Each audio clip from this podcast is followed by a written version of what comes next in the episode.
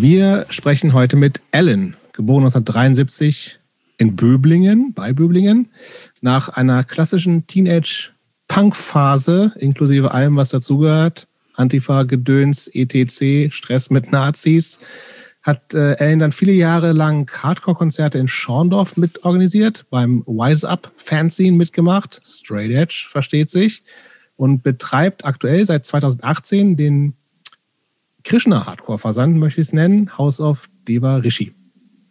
Und ähm, Ellen, warum wir mit dir heute ähm, gerne sprechen, ist, äh, Jobst hatte schon angesprochen, äh, weniger deine äh, klassisch aktive Punkphase, sondern weil du zu den ähm, zu der besonderen Gattung, würde ich jetzt mal sagen, der eher spirituell Hardcore Krishna Core Menschen gehörst, ähm, eine eine Subkategorie, sage ich jetzt mal, in der großen Punk- und Hardcore-Welt, äh, die nicht ganz unumstritten ist.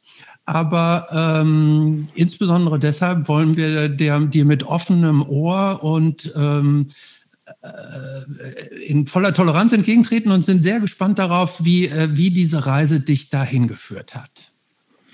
Ja, so, herzlichen Dank, dass ihr ja. mich überhaupt gefragt habt, ähm, mal mitzumachen bei euch. Also vielen Dank dafür. Und ja, bin ich gespannt, was wir heute ja, besprechen. Erste Frage, wie immer, an alle Ellen, wann kam Punk in dein Leben? Ja, wann kam der Punk in mein Leben? Also 1990, ne? Dachte ich so, habe ich mal nachgeguckt mit, der, mit dem Geschenk, mit dem Geburtstagsgeschenk einer Minor Thread Platte. Dann war es vorbei. Aber, Aber, so, das ist, klingt so, das ist ja schon eine ganz, ganz kleine Band. Wer schenkt einem irgendwas und wie kommt man dazu, jemandem eine Minor Thread Platte zu schenken? Da muss es ja schon vorher so ein bisschen was gegeben haben, dass man denkt, die könnte der Person auch gefallen. Ich, ich würde die irgendwem nicht einfach so schenken, wenn ich nicht das Gefühl hätte, die Person hat Bock auf Punk. Ja, das ist echt eine gute Frage. Ich habe mir die letzten Tage da auch drüber Gedanken gemacht.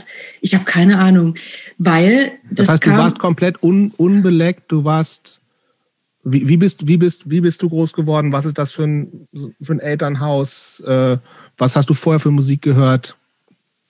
Ja, genau. Ich glaube vielleicht. Mal ganz kurz, äh, 1973 geboren, das heißt 1990, da warst du schon. Uralt. 17. Alt? 17, ja. Alt, ja. Ja, also das ist ja eigentlich auch eine, eine Phase der Jugend, äh, in der man schon äh, andere Pferdchen aufgenommen hat oder äh, zu der man schon länger auf irgendeiner Suche ist oder sich irgendwie orientiert hat oder so. Ja, ich also, glaube, wir müssen, ähm, wir müssen drehen, ja, wir was müssen früher, wir müssen deutlich früher jetzt mal ansetzen und nicht erst bei der Mana Thread Platte mit 17. Ich glaube auch, weil sonst kriegen wir das nicht hergeleitet. Also, wie gesagt, ich bin in einem Dorf bei Böbling groß geworden und in die Kreisstadt dann zur Schule gegangen. Ähm, das heißt, da war so ein bisschen schon dieser Abnabelungsprozess, dass man mal Dinge alleine erfährt, ohne die Aufsicht der Eltern.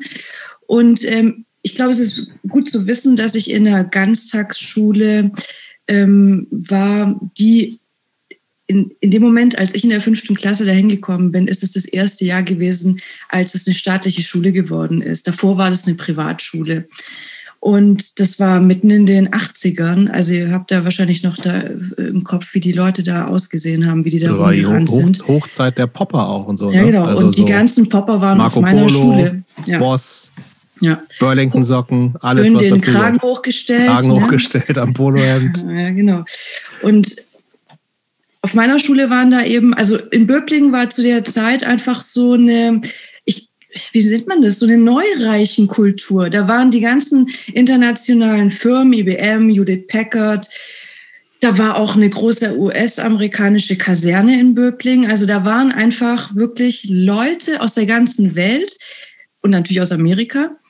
Ähm, wie groß eben, ist denn Böblingen überhaupt? Ja, gar nicht groß. Das ist eine Kreisstadt. Das was heißt das? Wie viele Einwohner?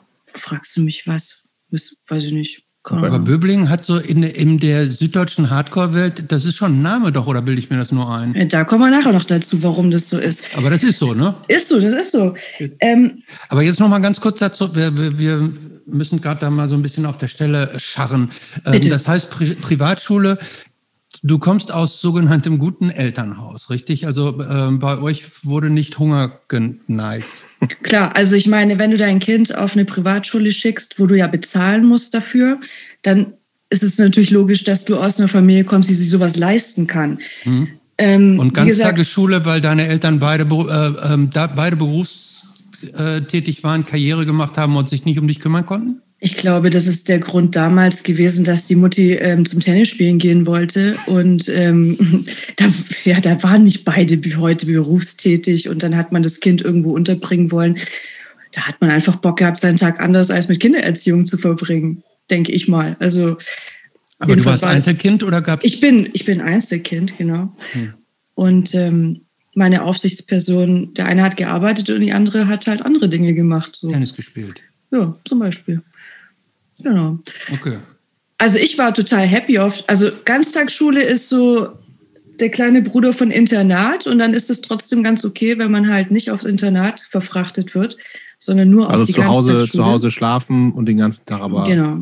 Genau. Ist ja, ist ja heutzutage Standard so, ne? Also bis, bis wann ging das immer? Bis wirklich spät abends oder? Nein, bis um 16 Uhr und dann bist das du da in deinen Bus gesessen und dann warst du so um, was weiß ich, halb Sieben. fünf, ja, so um ja, sechs okay. dann zu Hause irgendwie. Ja, 17 Uhr, ja, okay. Also das ist schon okay, aber klar, ja. Genau. Und ähm,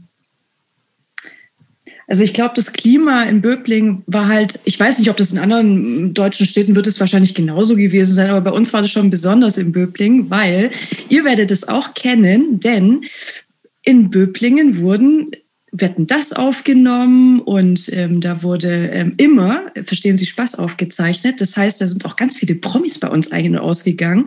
Ach, und es gab dann immer diese, wie hieß diese Wette, die draußen vor den Türen der Stadt. Genau, und das wurde dann mitten in der Stadt und sowas aufgebaut. Also bei uns sind so. Ähm, ähm, Aber verstehen Sie Spaß natürlich noch mit Kurt Felix Paola und Paola, und genau. Und ähm, das, Bud Spencer war dann in der Stadt und dann konntest du da als Kind rumlaufen und Autogramme einsammeln. Das war toll. Hast du das gemacht? Nein, natürlich nicht. Ich, das, ich fand eine Zeit lang Autogramme total spannend. Du warst auch mal, ja, also wer war denn nicht? Ich war Nena-Fan, Mann. Ich war, nee. Was, warst du ein Nena-Fan? Ja, klar, Mann. Ich war oh, okay. Nena-Fan. Ich hatte ganz viele Autogramme von Nena. Aber so gedruckte? Wahrscheinlich. Vorgedruckte. Nee, die, hat sie die selber unterschrieben mit dem Edding. Mit so einem Silber du, warst du dabei, oder was? Nein, ich habe ich hab, ähm, ihr einen Brief geschrieben und, okay. den, und dann habe ich gefragt, ob ich ein Autogramm haben kann. Ja. Was mir bei Nene anfällt, ist, dass sie das, äh, die hatte ja tatsächlich auch mal so eine, und da hatte ich mal eine Jacke von, es gab ja mal die Nena Collection. Mhm. Hatte ich einen so, Koffer, ja, ja einen Schal.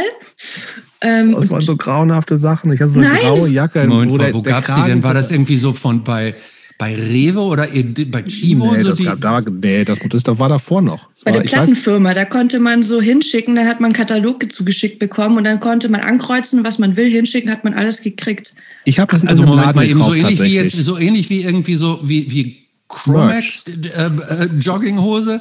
Gab es ja. dann die Nena, die Nena Jeansjacke mit so mit. Das war so eine, ich hatte so eine graue Stoffjacke, die überhaupt keinen Kragen hatte. Sah total scheiße aus. Aber ja, das war keine gute Qualität, ja. Aber, also aber es waren so eigen, ja, so, so wie es jetzt irgendwie irgendwelche Schweißbänder.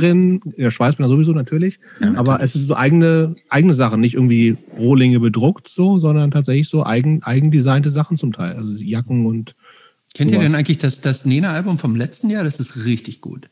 Ja, ich habe es hier auf äh, Platte, auf Vinyl, aber ich habe es noch nicht angehört. Ich finde es richtig gut. Den ganzen Tag beim Comics hören, weißt du, da habe ich keine Zeit für Nena. Einmal, einmal pro Monat kann man Nena auflegen. okay, ähm, okay, das heißt, du, du warst full on Popper eigentlich. Oder nicht? Na, nein, da war ich einfach, also zu dem Moment, wo ich da auf die Schule gekommen bin, in der fünften, ist man noch zu, zu klein eigentlich jetzt, um, da, da kannst du dir ja nicht selber Klamotten kaufen oder einen Stil mhm. entscheiden, so in dem Alter. Aber dort eben durch diese Klassengemeinschaft, du wächst halt richtig zusammen auf und ähm, bist da halt wirklich aufgehoben. Also das, was die Eltern oder vielleicht Geschwister sind, ist dann halt deine Klasse und dein Klassenlehrer so. Und so mhm. sind wir da halt ja in, in dieser Zeit, Anfang der 80er, da eben groß geworden. Und dort hat sich dann eben, ich glaube ja, dass es einfach so ein Zeitgeistding war, da haben sich wirklich Gruppen gebildet. Was heute nennt man das Subkulturen. Das da waren damals Psychobillys, Rockabillys. Das gab ähm, alles tatsächlich. Skater. Ich war dann in der Skater-Clique und. Moment, aber auf der Schule da bei den ja? ganz, unter den ganzen äh, äh, reichen reichen ja? äh, äh Kindern. Mhm. Also da waren tatsächlich auch Punks. Ähm, die waren aber in, in höheren Klassen. Also die waren da schon in der zehnten Klasse. Die müssen dann wirklich schon echt älter gewesen sein. Aber es gab diese ganzen Gruppen und das waren alles Wohlstandskinder. Das waren keine Underdog, irgendwelche Working Class Daimler-Kinder. Das waren wirklich äh, also ja, betuchte Familien, die dann eben. Aber das war, war das zu der Zeit dann auch schon so verfeindete Subkulturen oder war einfach so irgendwie, irgendwie jemand, irgendjemand hat sich irgendwas gesucht und das war dann okay und Genau, also ich denke, klar, da ähm, man hasst ja grundsätzlich die Parallelklassen und die oben äh, eins drüber und eins drunter. So Rival Rivalität, aber jetzt nicht, dass man sagt, ja, mit dir rede ich nicht, weil du bist ein Psychobilly oder sowas. Mhm. So war das nicht. Ähm, Im Gegenteil, also es, es war wie so ein Karneval. Aber ihr hackt ja immer so auf der Bravo rum. Ähm, wisst ihr denn noch, dass es in der Bravo auch in der Photo Love Story immer Punker- und Wafer-Liebesgeschichten gab? An Wafer kann ich mich erinnern, an Punker Nee, aber ich habe, äh, ich hab, äh, hast du nicht auf Instagram gepostet irgendwie, dass äh, in der Bravo die Token Entry Jaybird. Ähm, da wurden solche Sachen besprochen. Da gab es eine Seite und da wurden halt die neuesten Platten besprochen und da war dann halt, was weiß ich, eine Terence Trent Darby Platte und daneben halt irgendeine Punkplatte oder so. Das war einfach in der Zeit. Es, die Bravo war nicht nur ein so, so, ich weiß nicht, wie sagt man denn das? Ja inzwischen, aber, das, aber diese Erkenntnis muss auch erstmal bei uns richtig einsacken. ich glaube, da saß wahrscheinlich irgend Mit so jedem Beitrag ja. erkennen wir mehr, dass die Bravo in der großen Tradition Einfach des Maximum Rock'n'Roll, des Confrontation, Absolut. Heart Attack, Punk Planet, Bravo. Das, also diese Linie, diesen Bogen muss man auch erstmal hin. Ja. Aber mit der Bravo hat es eigentlich angefangen, muss man ja sagen. Ne? Also ohne, Bravo hat ohne, alles gestartet. Ohne Bravo kein Maximum Rock'n'Roll. Ist so. Ja. Also, du hast auch schon ein bisschen gesagt, du warst ein bisschen in dieser ganzen Skate, Skateboard-Szene so ein bisschen drin, ne?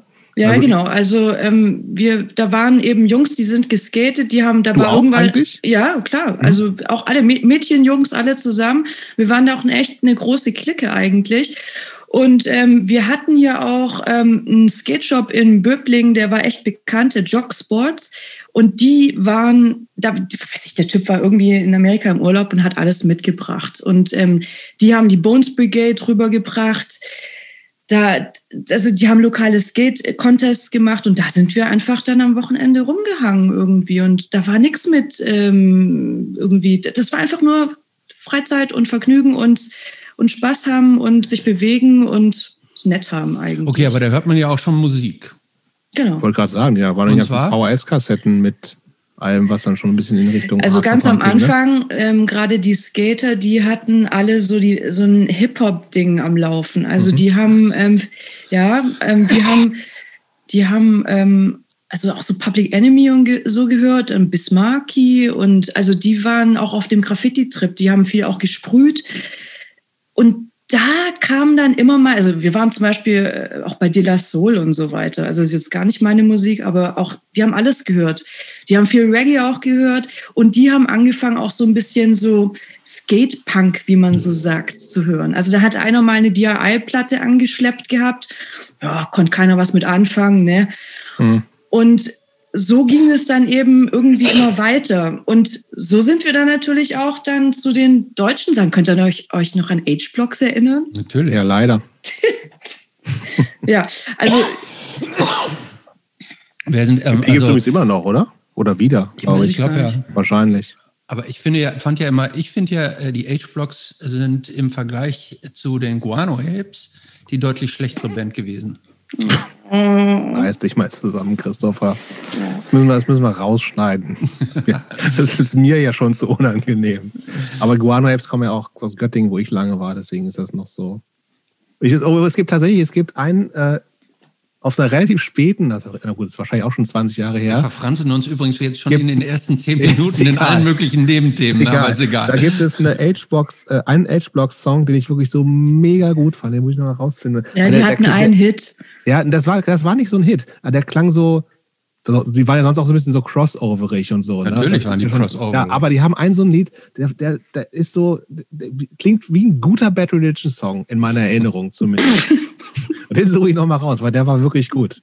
Aber okay, Aber den, den, äh, lass uns mal kurz bei, bei Ellen, Ellens Skateboard-Karriere ähm, also ne? bleiben. Ähm, das heißt, es war aber bei dir nur so ein Just for Fun Skaten ein bisschen oder war, ging das schon? Ja, nee, es war natürlich schon zum Abgrenzen natürlich auch. Also okay. Wir haben natürlich dann angefangen, auch das Monster Magazine zu lesen und, und Treasure Magazine natürlich, mhm. weil, weil es halt auf amerikanisch war und weil man natürlich immer gedacht hat, das ist das gelobte Land. Äh, klar, da gab es ja noch kein Internet, das war alles was Besonderes, was aus Amerika kam. Und ähm, es, es war natürlich, äh, sich auch zu separieren so und mal was eigenes ähm, zu entdecken, ohne dass es die Eltern vorgegeben haben oder was ich sonst wäre, sondern was man selber sich irgendwie ähm, angeeignet Aber hatte das in irgendeiner so. Art und Weise auch so ein bisschen, das hat ja eigentlich keinen Shock-Value, ne? Das ist ja Doch, nicht so mit, Ja, wirklich? Ja klar, wenn du Klaus Krapke-Fan bist, so wie ich, dann hat ja. es natürlich Shock-Value, weil tatsächlich Klaus Krapke der Erste war, der sich als ausgesprochener Vegetarier zu erkennen gegeben hat noch lang bevor ich wusste, was Youth of Today und mhm. alles Strategy ist, wusste ich, was Vegetarismus ist, weil Klaus Krabke der Erste war, der gesagt hat, das ist nicht gut, Tiere zu essen. Das stimmt. Also auch wie gesagt, wir müssen die großartige Band Eight Days nennen. Ne? Jawohl. Ich möchte Klaus gerne, dass er, dass er sofort diese Platte oder wir sollten die wieder ähm, auflegen. Ja, mach ähm, doch mal. Das ist doch jetzt ein Label. Ja, aber wer kennt denn Eight Days? Die haben zwei Platten sogar gemacht, ne? Wo ich finde, die. die äh, ja, ich rede von der uh, Every, Every Day is Every like, a, new like a New Beginning. Geile Platte. Jeder Song ist grandios auf diesem ja, Album. Warum? Warum kennt die ja, niemand? Der hat doch danach noch eine andere. Das war doch im Grunde ne? die erste, äh, einer der frühen, eigentlich der Vorläufer zu Emo, oder? Nein. Ne, war schon so, war ja schon Rock irgendwie auch, ne? Ja, aber Emo-Rock. Ja, Emo-Rock, das stimmt. Das ist so Skate-Rock gewesen eigentlich, oder? Das war nämlich ja, ich, find, ich hatte die Platte auch, ich fand die super. Ich, hey, ich, ich kenne die Platte auch. Ich kann sogar an dieses In the Mirror, I see eyes, gab so ein tolles Lied. Ähm, aber äh, das war kein Skate-Rock. Da war ich nämlich. War noch ein bisschen war, funkig und so, ne? Ja, das war, so, das war eher so Kuschelrock. Oh Gott, wenn der Klaus. der Klaus. Den gibt es ja auch noch. Ja, klar, vielleicht können wir mal mit Klaus irgendwann sprechen. Ich weiß ja. gar nicht, ob der sich erst Bitte, das wäre toll. definiert hat. Okay, aber pass mal auf. Nee, Shock Value meine ich auch im Sinne von, ja klar, inhaltlich, das finde ich auch gut, würde ich gleich mal drauf gehen, aber ähm, ähm, war das so ein Ding, also fashionmäßig hast du aber auch schon voll die ganze Skate-Geschichte mitgemacht. Baggy Pants, Dreadlocks. Irgendwelche, was gab es denn damals noch für Schuhe?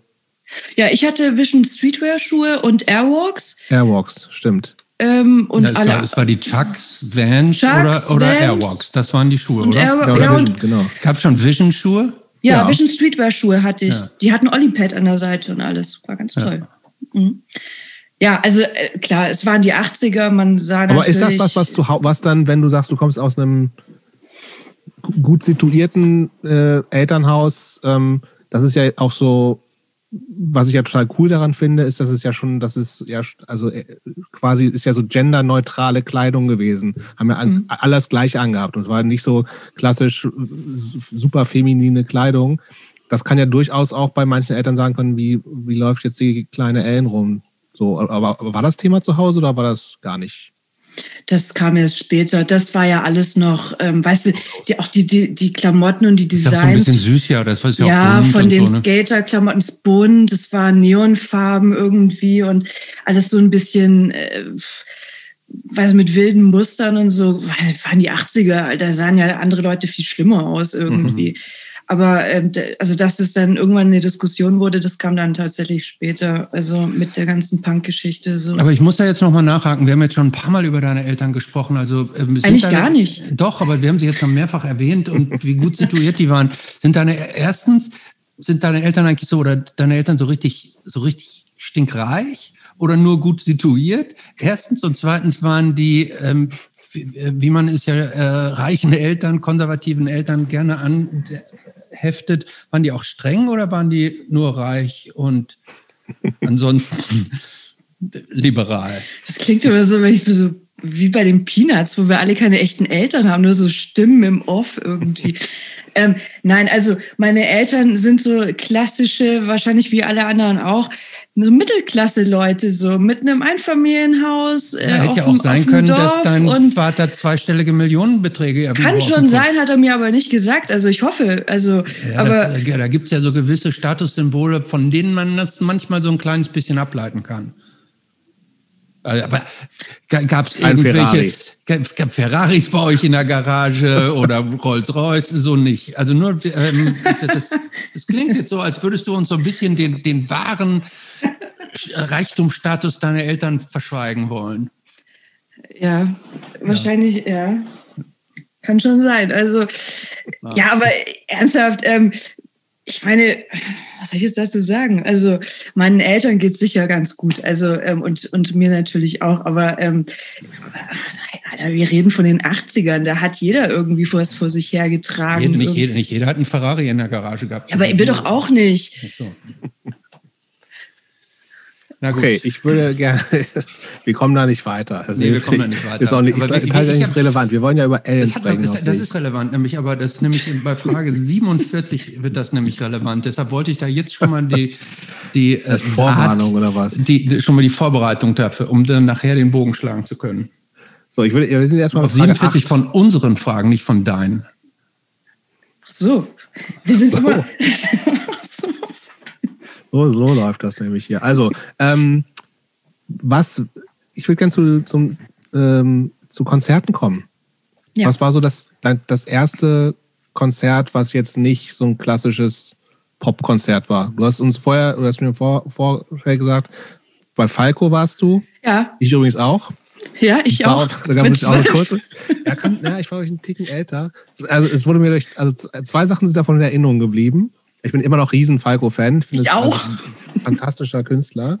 Ähm, erstens gab es vor, wurden vor dem, vor dem Konzert, ich habe es in Hannover gesehen, ich weiß nicht, wann, wann Aber diese war. Also Folge, die wird so richtig in die Gossip. Äh, ja, voll. Äh, Aber pass auf, da gab's, da hat nämlich, der hatte eine, eine, ähm, eine Kooperation mit Vella oder L'Oreal oder so ein Quatsch. Und da haben die so kleine. Ey, ja, ja, und da hatten die so, ja, wegen der gegelten Haare halt, ne? Und da haben die so kleine Falco gebrandete Gelproben verteilt. Da kann ich mich nicht mehr dran erinnern. Vielleicht gab es nur in Hannover, warum auch immer. So. Fand schön. ich auch sehr schön. Aber ich Und das, das zweite, ganz kurz, meine Falco-Konzerte ist, ähm, dass hinter mir so ein älterer Typ stand. Ich war, also ich war Teenager, wahrscheinlich, entweder es war die gleiche Tour und ich war zwölf oder ein bisschen älter, auf jeden Fall sehr jung, ähm, sehr eingeschüchtert von allem. Und hinter uns, ich war mit meinem, mit meinem älteren Bruder und äh, irgendeinem Elternteil da, war so ein Typ, der die ganze Zeit Hansi, Hansi, Hansi gebrüllt hat, weil, wie wir wissen, Falke ja eigentlich Hansi Hölzel heißt.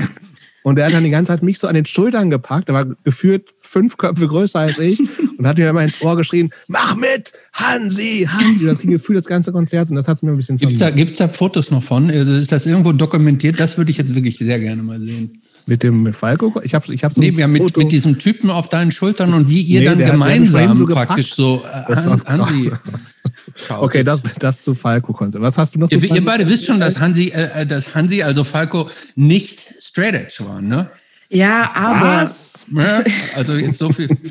Ich wusste das nicht. Doch, doch, der hat das eine oder andere Näschen kolumbianisches Marschpulver schon äh, zu genießen gewusst. Ja, Na und? Das, okay, höre ich nicht mehr. Ja.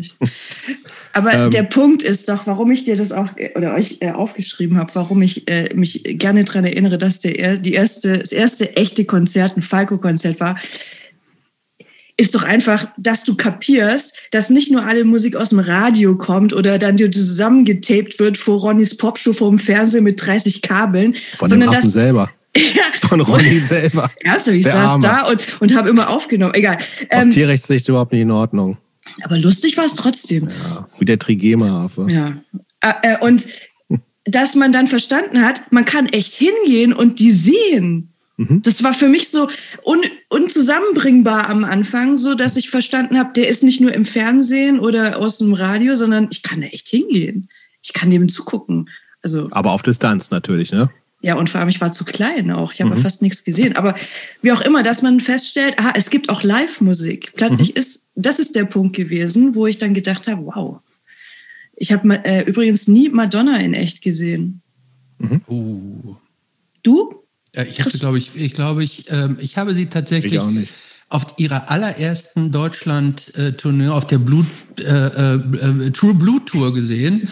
äh, ähm, dann habe ich sie auf der, ich habe sie auf der Blonde Ambition Tour gesehen. Wow. Und ich habe sie, glaube ich, danach noch zweimal. Ich glaube, ich habe sie insgesamt viermal gesehen. Alter, echt jetzt? Ja.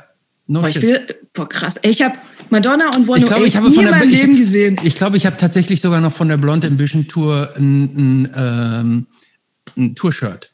What? Ja. Das ist cool. Alter. Aber Madonna war auch ein, eines meiner ersten, äh, meiner ersten Vinylkäufe. Ja, ich Für war 9 auch großer... Mark, 9 Mark 95. Guter Preis. Ja, ich habe ähm, auch äh, also eine riesengroße Vinyl-Sammlung gehabt, die ich dann irgendwann verkauft habe, aber habe sie nie okay. gesehen. Ja, ich würde gerne, ich würde zum, zum Punk gerne meinen Sprung machen. Also Live-Konzerte waren dann offensichtlich was, was du super fandest. Ne? Also das hast du ja schon eben gesagt, dass es schon so ein was Besonderes war. Was war denn das erste Konzert, was so in Richtung ähm, Punk Underground ging?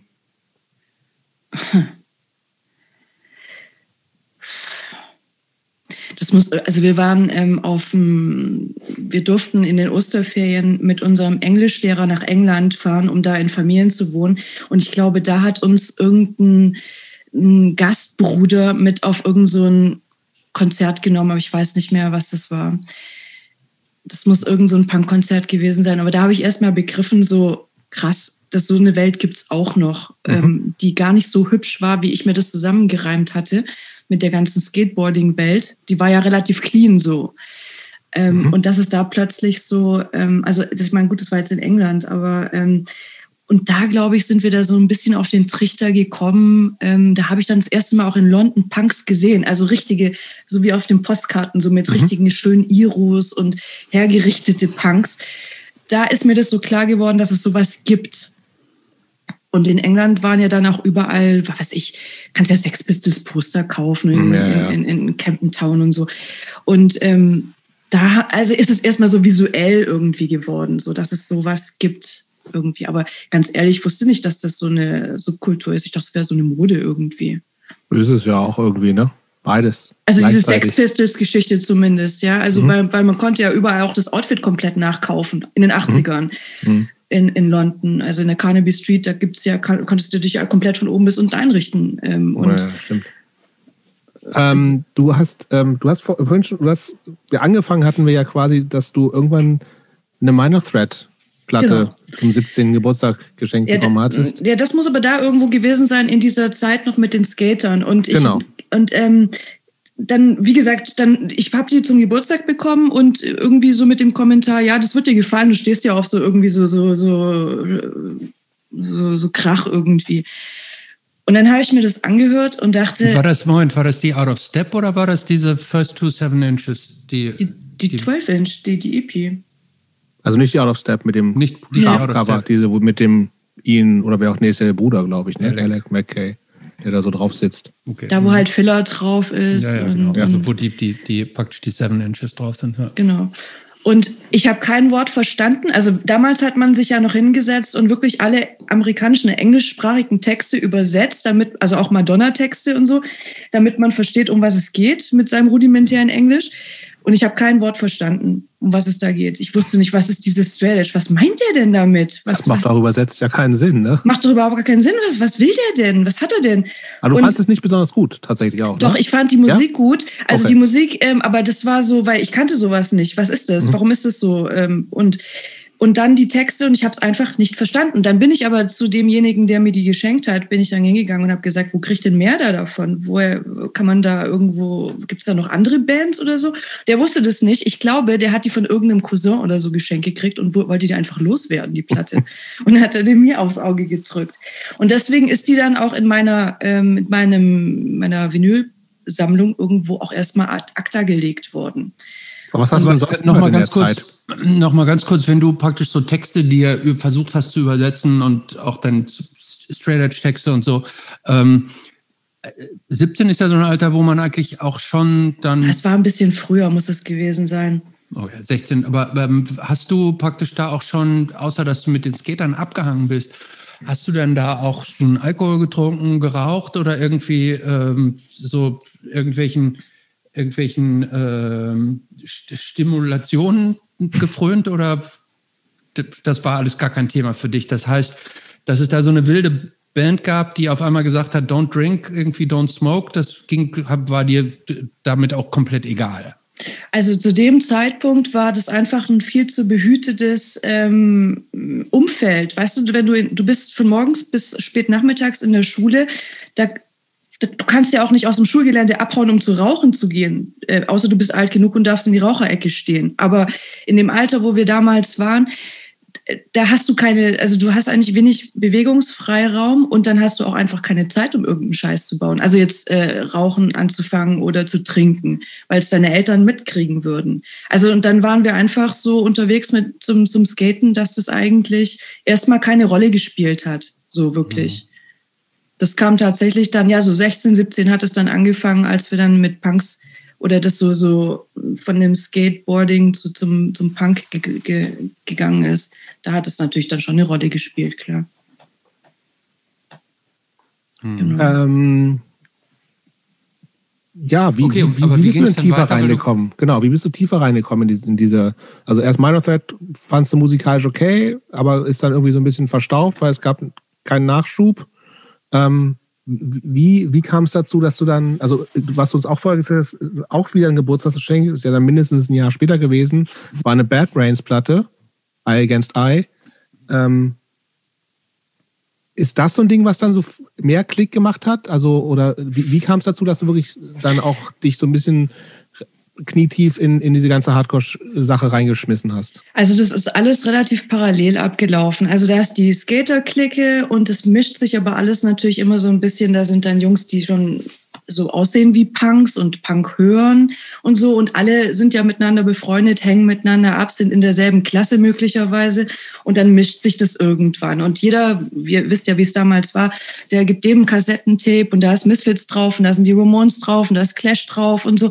Und alles mischt sich und du hörst zwischendurch aber noch irgendwie Bob Marley. Also das ist, du bist ja nicht festgelegt auf eine, nur eine Musikrichtung oder so, sondern du hörst, was gerade gut reinläuft und was dir irgendwie weißt du, was Spaß macht irgendwie so.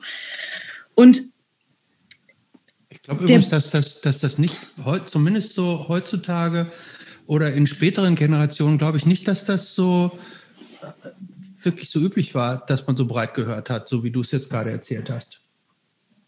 Das weiß ich nicht. Also bei nee, mir ist es dann eher nicht. mit dem also Alter glaube, auch so glaube, gekommen, dass ich, glaube, immer dass weniger. Die, dass, dass, die Leute eher enger hören. Ähm, aber egal, äh, erzähl ruhig weiter. Vielleicht war das damals, weißt du, weil wir gar nicht so viele Möglichkeiten hatten. Heute bist du mit drei Klicks irgendwo, irgendwo hast wieder was Neues angehört. Damals hast du äh, von irgendjemandem ein Tape gekriegt und das war, was du hattest. Hm. Ja, ja. So irgendwie. Hm. Und ähm, Klar, ich meine, aber auf der anderen Seite, guck mal, in der Hitparade, da kamen dann halt auch Sachen wie Sisters of uh, Mercy und The Damned und sowas. Und das war nicht, das ist jetzt die Subkultur, sondern ja, das ist, das ist deine Hitparade gelaufen in England. Mhm. Und, und ich habe äh, mit, mit 14 Smith gehört, aber nicht, weil ich jetzt so ein ausgewiesener Indie-Hörer bin, sondern einfach, weil das in der Hitparade kam. Mhm. Also, neben vielen anderen Sachen. Aber ähm, auch Joy Division. Joy Division kam da ganz normal im Fernsehen bei denen. Das war nicht irgend so eine krasse Sache, dass du da speziell drauf warst oder so. Also da, es hat sich alles wahnsinnig gemischt und dadurch, dass da eben so viele unterschiedliche Grüppchen in der Schule waren, haben die sich auch untereinander alle ausgetauscht. Und wie gesagt, wir hatten dann eher mit den Punks zu tun, weil die bei uns halt in, in der Klasse waren. Und die haben dann angefangen, uns auch mit auf ja, so kleinere lokale Shows im, im, im Jugendzentrum zu nehmen oder so. Und was, da, sind, was sind denn da, was waren denn so kleinere Shows in den Jugendzentren? Gibt es also irgendwelche Bands, die noch jemand kennt? Ja, wieso natürlich, ne? Ja, kommen die aus Böblingen? Nee, oder? Sindelfingen. Wieso sind aus Sindelfingen? Wie weit ist das weg? Zehn Kilometer. Okay. Also Böblingen und Sindelfingen Aber die sind, die sind, das ist, die sind dicken Eltern, ne? Also die echt, die, das erste Line-Up, ich weiß ja. jetzt nicht genau, was im Moment das Line-Up bei denen ist, die gibt es ja immer noch, aber das Original-Line-Up, die sind locker zehn Jahre älter als ich. Okay. Also ähm, da waren die ja schon erwachsen, wo wir dann da. Ja, aber gut, aber wieso? Irgendwann müssen wir das übrigens mal zugeben, dass Wieso den Podcast sponsort. Ne? Irgendwann werden wir das nicht mehr verheimlichen können. Ja, das ist eine ganze Promomasche für, von Visos. Nee, aber naja, Wieso, wie auch, ich bin, war nie riesen Wieso-Fan.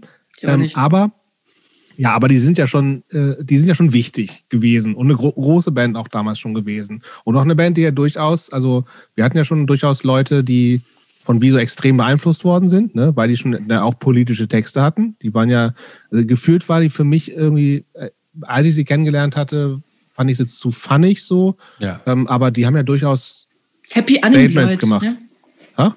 Happy Unemployed war ein Song. Okay. Den konnte man auch haben ja- noch mit Zehn Promille mitsingen. So. Ja, aber wie gesagt, wir, es, es gibt ja durchaus politische Geschichten. Also ich glaube schon, dass die ja, und das waren ja schon richtige, richtige Punks, ne, quasi. Ja. Ähm, und da gab es da gab's ja irgendwie auch eine Connection dahin, ne? Also Ja, genau. Halt so, Also, ähm, mal ein bisschen erzählen? Also ich glaube, man muss so ein bisschen, den, der Hintergrund ist der, also Böbling war eben diese reichere oder, oder äh, diese 80er reichen Stadt eben durch diese ganzen Einflüsse, die dort eben von außen waren. Und Böbling ist jetzt ja, ja, es ist halt äh, keine schöne Stadt so, aber dort saß eben das Geld. Und in Sindelfingen ähm, war eben der Daimler und ist heute ja noch der Daimler und wo auch die Autos gefertigt werden. Das bedeutet, da sind Menschen hingegangen, die echt gearbeitet haben mit ihren Händen. Und ähm, die ganzen Punks, also richtigen Altpunks, die kamen aus Sindelfingen und die wollten natürlich nichts mit uns zu tun haben. Mhm. Das ist ja ganz klar. Also erstens natürlich, weil wir jünger waren. Ähm, also wie gesagt, da sind locker fünf bis zehn Jahre Altersunterschied einfach dazwischen. Und dann aber auch, weil wir für die waren wir einfach so Wohlstands-Modepunks eigentlich, ja. Bloß weil wir meinen müssen und eine Lederjacke anziehen, uns die Haare bunt färben, sind wir für die noch lang keine Punks gewesen. Und die kamen tatsächlich aus Familien, ähm, wo die Eltern, ja, was weiß ich, Handwerker oder ähm, am, am Band beim Daimler gearbeitet haben. Also, wie sagt man denn da so? Ähm, also Working-Class-Leute so richtig. Und die haben diese, diese Attitüde auch wirklich noch hochgehalten. Für die Mhm. war das, also die haben sich sehr verbunden gefühlt auch mit der traditionellen englischen Punk-Szene oder, oder dieser Tradition, dass es da eben um eine Arbeiterschicht ging. Und die ähm, Wieso-Jungs, wobei, ich glaube, der, der Sänger, der, der Originalsänger, dessen Vater war Bulle in Sindelfingen, glaube ich, aber ich weiß nicht mehr genau. Genau, aber ähm, insofern, die, äh, wir, wir haben uns da so ein bisschen angebiedert, aber sie haben uns natürlich ähm, nicht, nicht ernst genommen. Aber wir durften manchmal mit dabei sein, ja. Aber wie groß war denn deine Crew da sozusagen, weil du sagst wir, also wie viele äh, Jungs, Mädchen wart ihr? Also ähm, das war ungefähr ähm, eine Gruppe zwischen, es werden so zu Hochzeiten 20 bis 40 Leute gewesen sein, locker. Viel, ja, ja ist und das, viel. also es ist so, immer So wenn wir von der Abhängen Schule, draußen auf dem Marktplatz Genau. oder am Bahnhof. Busbahnhof, oder, Busbahnhof. Ja. So. Zopp. Also am Busbahnhof in Böblingen, da haben sich einfach aus allen Schulen alle getroffen, äh, die irgendwie halt anders waren. Ob das Punks waren, ob das Skins waren, ob das alle haben sich dort eben getroffen, weil sie eigentlich umsteigen mussten, um auf ihre Dörfer wieder zurückzukommen. Und ähm, dann haben wir festgestellt, also Freitagnachmittag hatte ja keiner Bock heimzugehen. Wofür, wenn deine ganzen Kumpels dann dort sind? Ja, und dann haben wir angefangen, alle zusammen abzuhängen. Klassisch halt, dann haben drei Leute beim, beim Plus irgendwie drei Paletten Hansapilz. Hansapilz geholt und dann wurde da abgehangen. Mhm. Und dann hat man sich kennengelernt und dann waren das richtig viele. Die Skater waren auch da, die haben dann den Busbahnhof zum Skaten benutzt, die haben keinen Bock auf Trinken logischerweise und der Rest von uns ist da halt abgehangen und dann wurde halt, dann hat einer ein Ghetto-Blaster dabei gehabt und auch ein Dead Kennedys Tape oder so und so war das einfach. Und dann wurde das irgendwann so ein, so ein feste, wie sagt man, Ins- Instanz, dass wir jeden Freitag nach der Schule und Samstag dort abgehangen sind. Genau. Und äh, das waren wirklich richtig viele. Also was ist ja, weil du hast eben schon ähm, Skins erwähnt, das ist ja durchaus, Mhm. also Skinheads in den 90ern ähm, sind ja schon durchaus nicht unbedingt, waren ja nicht nur Sharpskins oder sowas so, ne? Mhm. Ähm, äh, also ich kenne es auch vom Dorf, also dass du hast irgendwie, es gab immer auch ein paar Skinheads so und die waren im Zweifelsfall irgendwie immer, immer rechts bis hin äh, zu noch FAP organisiert oder sowas. Mhm. Ähm, wie, wie sah das mit, äh, mit, mit, mit, mit Nazi-Stress aus und sowas alles? Genau, ich glaube, das war auch so der Punkt, wo das dann bei uns in der Gruppe so richtig ähm, dann abge, ja, dass das äh, politischer und richtig in, in, ins Punk-Milieu gegangen ist. Also es hat damit angefangen, also wie gesagt, wir sind ähm, von der Schule, mussten wir zu unserer Bushaltestelle laufen, die uns zum ähm, Busbahnhof äh, gebracht hat. Und diese Schule lag am Ende einer Sackgasse sozusagen in dem Wohngebiet. Und auf dieser Sackgasse standen die Elternautos meistens dann nach Schulschluss rum. Und da ist uns dann irgendwie aufgefallen, dass da immer dasselbe Auto mit einer fremden, ähm, äh, mit dem fremden Kennzeichen da stand.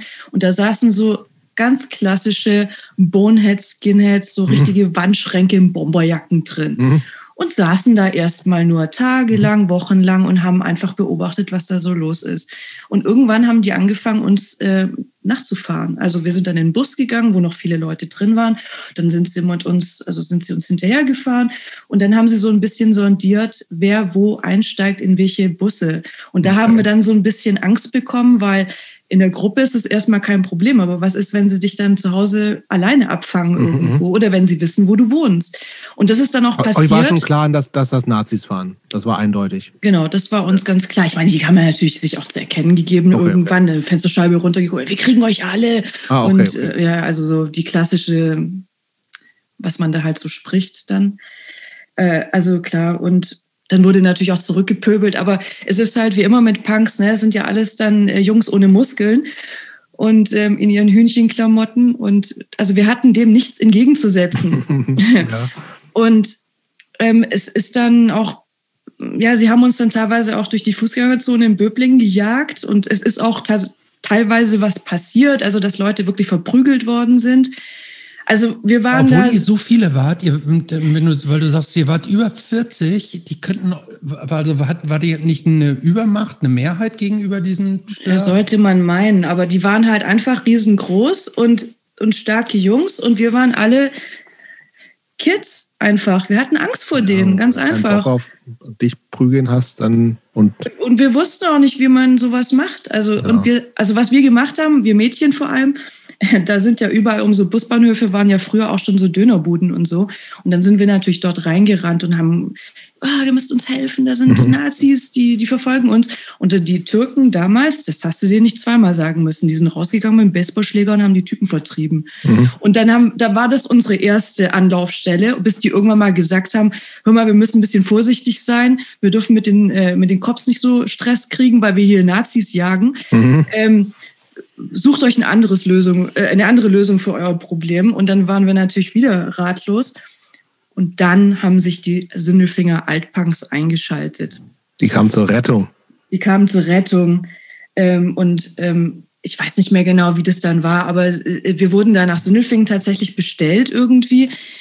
Die haben das mitbekommen, dass es irgendwie Stress gab über. Die, die haben das mitbekommen. Okay. Ähm, und die fanden das überhaupt nicht witzig, ähm, so, so wenig sie uns ähm, ähm, respektiert haben, aber das ging für sie gar nicht klar, dass äh, also sowas auf ihren Straßen passiert einfach nicht. Mhm. Dann wurden wir da einbestellt und mussten erzählen, was alles passiert ist und so. Und dann haben die gesagt so, mm, mm, mm, ja, kümmert euch nicht mehr drum, wir, wir, wir, wir machen das. Ähm, und da bin ich dann auch in Kontakt gekommen mit Antifa-Gruppen. Und da waren auch Sozialarbeiter und ähm, irgendwelche Lehrer, irgendwelche Aber wo wurde die denn einbestellt? Privat irgendwo? Oder? Nein, nein, in der Traube. Das ist so eine Punkerkneipe, die gibt es immer noch, aber ich glaube, die ist jetzt zu, ähm, wegen Einsturzgefahr des Gebäudes. In Sinnelfingen gab es äh, diese Traube, das ist so eine Kneipe und da, das war, glaube ich, früher ein besetztes Haus oder so. Und da wurden okay. auch manchmal kleine Konzerte gespielt. So, das ist halt so mitten in der Altstadt, so ein mhm. altes ja, klingt ja erstmal nach einer Kneipe, die Traube. Es ne? war eine Kneipe, genau. Okay. Und da haben die halt Bier getrunken, da saßen die am Ecktisch und da durftest du dann halt da hingehen und sagen, hier, das ist passiert gestern wieder. Und genau. Hm. Okay, was, haben, und wie ging, wie ging das dann weiter? Also was? Also wie, wie sie das, das gemacht Ja, genau. Also wie sie das gemacht haben, weiß ich nicht. Wahrscheinlich hat der Anführer deren Anführern gesagt, so, ihr lasst jetzt mal die kleinen Kinder in Ruhe wir regeln das jetzt unter Erwachsenen. Auf jeden Fall, ich weiß, dass es auch in Sindelfingen solche, wie sagt man denn da, Übergriffe eigentlich gab. Da wurden auch Mädchen verletzt, also die, die Punk-Mädchen die aus dieser Alt-Punk-Clique. Ich glaube, einer wurde tatsächlich mit, mit einer Bierflasche oder so im Gesicht Verletzungen zugefügt. Also das mhm. weiß ich noch. Und ich meine, damals war ja die Zeit ein bisschen ähm, langsamer. Das heißt, man Beispiel jetzt äh, am Samstag äh, gibt es einen Anschlag von den Nazis, dann musste man sich am Sonntag erstmal zusammensetzen, um zu beratschlagen, was man die Woche drauf dann für einen Gegenangriff plant. Mhm.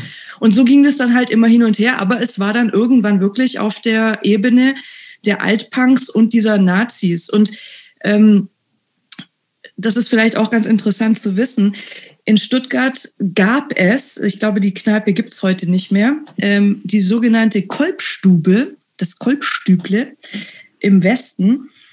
Und ähm, wir wussten, dass ich dort eben, dass es eine Nazi-Kneipe war. Mhm. Äh, auch ähm, weil wir hatten in der Klasse so ein paar Jungs, die gerne Hooligans gewesen wären.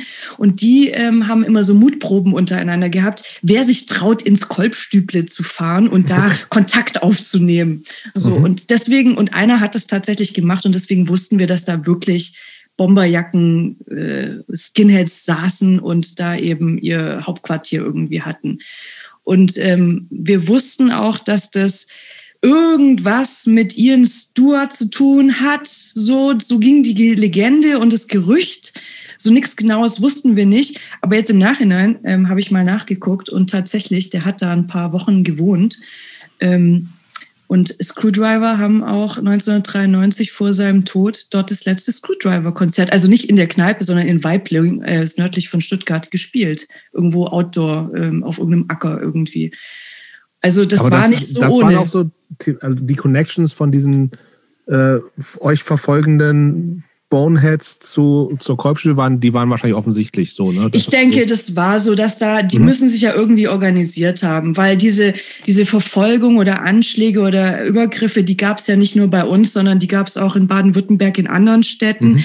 Es wurde auch ein großer Artikel darüber in der Stuttgarter Zeitung geschrieben. Also das waren ja nicht nur wir. Also ich mhm. glaube, ganz ehrlich, die Punks und generell anders denken. Also ein Einschüchterungsding einfach gewesen auch, ne? Die konnte man ja easy auf der Straße erkennen. Ich glaube, die sind einfach in Städte gefahren, haben geguckt, was da so rumspaziert. Mhm.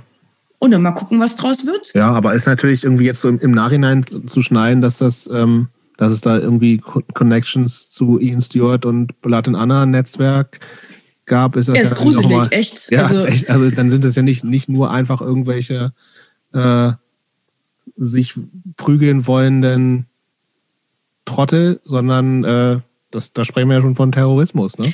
Also, aber entsteht sowas, entsteht das nicht immer so im Grunde, dass, dass diese Zellen praktisch ein Netzwerk auswerfen und, äh, und dann genau diese, diese Hooligans oder möchtegern Hooligans irgendwo dann versuchen zu, ähm, zu cashen und die dann reinzuziehen ins Zentrum?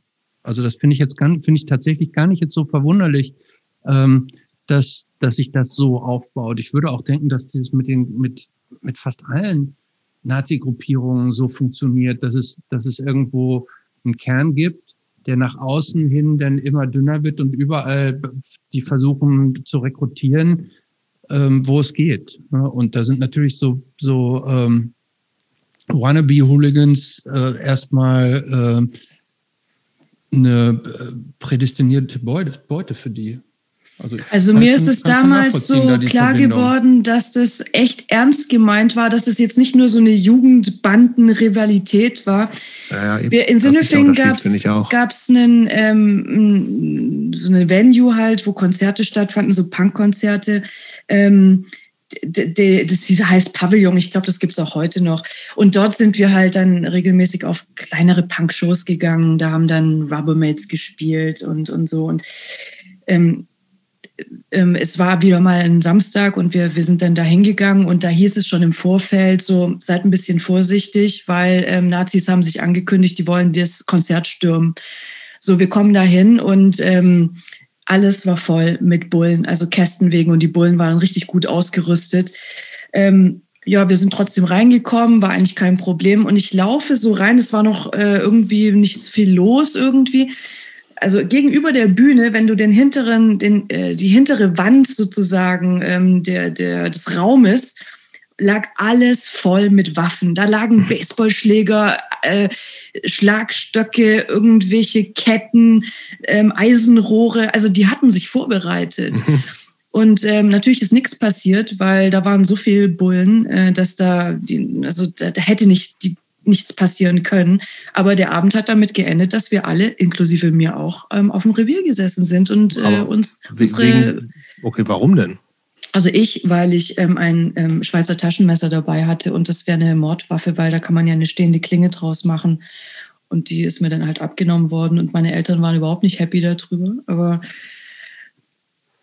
was war denn in dieser ganzen Geschichte so? Ich habe noch nicht so richtig verstanden, was so deine Rolle war. Wie, so, es klingt nicht so, also dass du super aktiv mit den Sinnefinger Altpunks losgezogen bist, um Nazis zu jagen, sondern du hast das eher so mitbekommen und warst halt äh, eher, ja, weiß nicht, wie soll ich das nennen? Also, also wie, wie aktiv warst du? Wie hast, wie hast du, wie hast du, da, da, was, was warst du? aus deiner Sicht? Also wir, ähm, klar, es, es, ist schon, wie du sagst, natürlich, also ich bin nicht in der ersten Reihe dabei, Leuten, Leute zu verdreschen und ich werde auch nicht, ich bin auch nicht so dumm, äh, mich mit irgendeinem, so mit so einem zwei Meter Skinhead anzulegen. Mhm. Also ähm, ich meine, wir waren da noch Schüler, wir waren da gerade so Mittelstufe irgendwie und unser, äh, damals war natürlich fast in jedem Fach, außer in Mathe vielleicht, ähm, die, unsere Geschichte, die deutsche Geschichte natürlich, überall wird es hoch und runter georgelt. Also wir, wir haben Brecht gelesen. Da bildet sich natürlich schon ähm, so deine, deine Sicht auf die Welt. Und vor allem mit diesem Erbe, was wir haben. Und da sind es vielleicht in meinem Fall zwei Generationen, also eine Generation dazwischen. Aber mein Großvater hat den Ersten und Zweiten Weltkrieg ähm, als, als erwachsener Mensch miterlebt. Mhm. Das heißt, der hat mir natürlich auch Sachen erzählt, die damals passiert sind. Und dann sitzt du in der Schule und du bekommst das alles nochmal dann eben über deinen, den Bildungsauftrag so vermittelt und so. Und dann bist du mit Punks zusammen und dann weißt du ganz genau, auf welcher Seite du stehst. Mhm. Und wenn dann in deinem Umfeld solche Dinge passieren, dass da Leute sich das auf die Fahnen schreiben, dass du nichts wert bist in ihren mhm. Augen und generell sie einfach, sie können dich verletzen, sie können tun, was sie wollen und es passiert nichts. Dann ist es ganz klar, dass du, wenn du ein Teenager bist und sowieso ein Weltverbesserer wie ich, dass, dass, dass du da ähm, ganz schnell auf so ein Gleis kommst, wo du sagst, es geht gar nicht, wir müssen hier mhm. irgendwas tun. Ja, aber was hast du denn noch gemacht? Genau, also? wir sind dann, äh, also wir haben, äh, das hört ja dann nicht mit diesem Nazi-Problem oder mit, äh, mit diesem Thema auf, sondern dann liest du halt ähm, Bader-Meinhof-Komplex und dann stellst du plötzlich fest, da gab es schon welche, die haben was gemacht. Mhm. Dann äh, gehst du mit den Altpunks mit nach Stuttgart in die Neckarstraße. Das war in Stuttgart so in den 80er Jahren das besetzte Haus, so wie die Hafenstraße in Hamburg. Ähm, und da hast, da lernst du dann Leute kennen, die richtige Anarchisten sind und die, mhm. die halt nicht so, so Fun-Punks wie du bist, irgendwie, so die den ganzen mhm. Tag Teudolz hören, sondern die hören dann Tonsteine. Ja, gut, aber ja, aber dann, dann plötzlich drückt dir jemand Tonsteine Scherben in die Hand und mhm. dann plötzlich kannst du verstehen, was die, was die sagen. Und plötzlich macht das alles Sinn. Und dann hast du gerade eh sowieso, bist du auf deiner äh, Gudrun Enslin-Welle irgendwie und denkst so, meine Fresse, was ist hier eigentlich los? Mhm. Und, aber war, ähm, das, war, das eine, war das eine echte persönliche politische Radikalisierung? Oder würdest du sagen, so weit ging es jetzt nicht, sondern das war mehr so eine Sensibilisierung für die Themen und du warst im Grunde in so einer Gruppe, wo das Thema war, wo du so mitgemacht hast? Oder war das für dich selber so eine Art politisches Awakening? Das ist eine gute Frage. Weißt du, ich glaube, in dem Alter da hast du ja noch gar keine politische Vormeinung oder Bildung, weißt du? Da kommst du irgendwie aus deiner behüteten Welt und das erste Mal in der Schule ist es so die Zeit, wo du überhaupt mit solchen Themen überhaupt konfrontiert wirst. Also ich erinnere mich nicht, dass meine Eltern mir erklärt hätten, äh, wie die Welt so politisch zusammengehalten wird. Ich habe schon irgendwie verstanden, dass da die ganze Zeit der Herr Kohle im Fernsehen ist, aber was der macht oder was der, für was der steht, wusste ich nicht. Also nicht, ja, dass und, es. Und das ist ja trotzdem keine Selbstverständlichkeit. Ne? Also es ist ja nicht so, dass sich alle mit der Thematik beschäftigt haben. Also ich, ich erinnere genau. mich auch und wir sind ja ein Jahrgang, dass natürlich irgendwie diese ganze, also zum Glück, aber auch wenn es rudimentär natürlich war, diese ganze äh, Thematik rund um ähm, Zweite Weltkrieg und alles, was davor war und, und die ganze, ähm, das war halt sehr präsent, aber trotzdem wurde ja niemand dazu gezwungen, sich privat auch damit zu beschäftigen oder so mitzugucken, okay, was, was kann, was ist davon heute noch da und was ist so systematisch und was, ja, also sich, es gäbe ja genauso viele Leute, die einfach sagen, die machen den Unterricht mit, so wie sie das, äh, den Physikunterricht mitgemacht haben und äh, abends ist, keine Ahnung, Fußball und Saufen und nichts, was mit Politik zu tun hat. So. Und deswegen ist das ja schon eine bewusste Entscheidung, sich damit auseinanderzusetzen oder nicht. Und das macht natürlich auch was mit einem. Also ich glaube, weißt du, ich habe so ganz stark ist heute auch noch so ähm, diesen, ich kann nicht gut mit Ungerechtigkeit umgehen. So, mhm. wenn ich sehe, dass irgendwas einfach nicht richtig ist und gegen den Menschen verwendet wird, mhm. egal wo er ist. Beispiel, ähm, da, da gab es ja noch die DDR und dann ähm, irgendwie war da halt was in den Nachrichten und ich habe meine Eltern gefragt, so was ist denn das mit dieser komischen DDR? Sind das keine mhm. Deutschen? Wieso, mhm. wieso gibt es denn da diese Mauer? Was soll das? Und dann haben die mir das halt versucht zu erklären. Ich habe überhaupt nichts kapiert. Und dann dachte ich, ja, haben die nichts? Und dann sagt meine Mutter, ja, die haben halt nicht so viel, die müssen ganz lang anstehen, wenn sie da irgendwas kaufen wollen und so. Und dann sagt ja, können wir denen nicht ein Paket schicken? Weil, also ich, wir, wir hatten keine Verwandtschaft oder keine, mhm. äh, also keine, keine ähm, Verbindung ähm, darü äh, nach drüben, wie man so sagte. Ähm, aber dann wollte ich denen gern was schicken, weil ich dachte so, ja, aber dann ist doch besser, alle haben was irgendwie. Mhm. Und dann sagt meine Mutter, nee, das geht nicht. Du kannst ja nicht einfach ein Paket hinschicken, weil dann macht das der Zöllner oder wie der heißt oder der, der, der an der Grenze halt ist, der macht es auf und der, der, der gibt es nicht weiter. Die dürfen sowas nicht haben. Und dann mhm. wollte ich, dann habe ich meinen Vater gefragt, ob wir nicht ernsthaft einen Anwalt einschalten könnten, ähm, weil das doch nicht geht. Das geht nicht. Du kannst doch nicht äh, Menschen einfach sagen, sie dürfen das und das und das nicht tun oder so. Jeder muss doch frei entscheiden können, was er gerne möchte oder nicht. Also im Wie legalen alt warst Rahmen. Du da jetzt von ja, weiß ich nicht, so 12, 13 irgendwie. Ah, okay. also, das war, war jetzt also aber, nicht, das war ein kleiner Sprung zurück. Das war jetzt genau, aber, es, geht ums, es geht ums Mindset, Christoph. Genau, aber nur, genau, es ist so ein Mindset, weißt du so. Und wenn dann später sowas auftaucht, dass, ähm, dass einfach Dinge nicht ordentlich oder nicht korrekt oder ungerecht behandelt werden. Also ich war zum Beispiel auch jemand, ich habe da irgendwie hier, ähm, wie ist denn diese Show da mit, mit, wo die alle für Südafrika gesungen haben? Ich habe, oh, schönes Konzert im Fernsehen, bis mir mein Vater erklärt hat, dass Band es darum, sowas, ne? genau, Band Aid, dass ja. das darum eigentlich geht, weil der arme Nelson Mandela, da, da seit 2000 Jahren in den Knast gesperrt war, einfach nur, weil der für, für die Rechte der Schwarzen eingetreten mhm. ist. Und ich dachte, ich, mein Kopf explodiert. Geht's noch? Weißt du, und das ist der Punkt, wenn du dann so groß wirst, also ich glaube, das hat einfach was mit diesem Heranwachsen und die Welt erfahren auch ein Stück weit zu tun und du kapierst, dass die Welt eben nicht so hübsch wie bei dir zu Hause ist, mhm. sondern dass es den meisten Menschen auf diesem Planeten überhaupt nicht gut geht mhm. oder, oder sie nicht ordentlich behandelt werden und wir hier einfach ein wahnsinniges Privileg, Privileg haben, wie wir mhm. aufwachsen konnten. Aber da setzt sich plötzlich puzzleteilmäßig deine Welt zusammen und du, du denkst so, oh Gott, was kommt jetzt noch so irgendwie? Und da, da war natürlich diese ganze Geschichte mit den Punks in Sindelfingen und eben dieser ganzen Hausbesetzer-Szene schon nochmal eine andere Dimension, weil ich da ja dann auch in einem echten besetzten Haus drin stand und dachte, mhm. ernsthaft, sowas zieht ihr durch? Das ist nicht, das ist ganz schön dreckig hier. Mhm.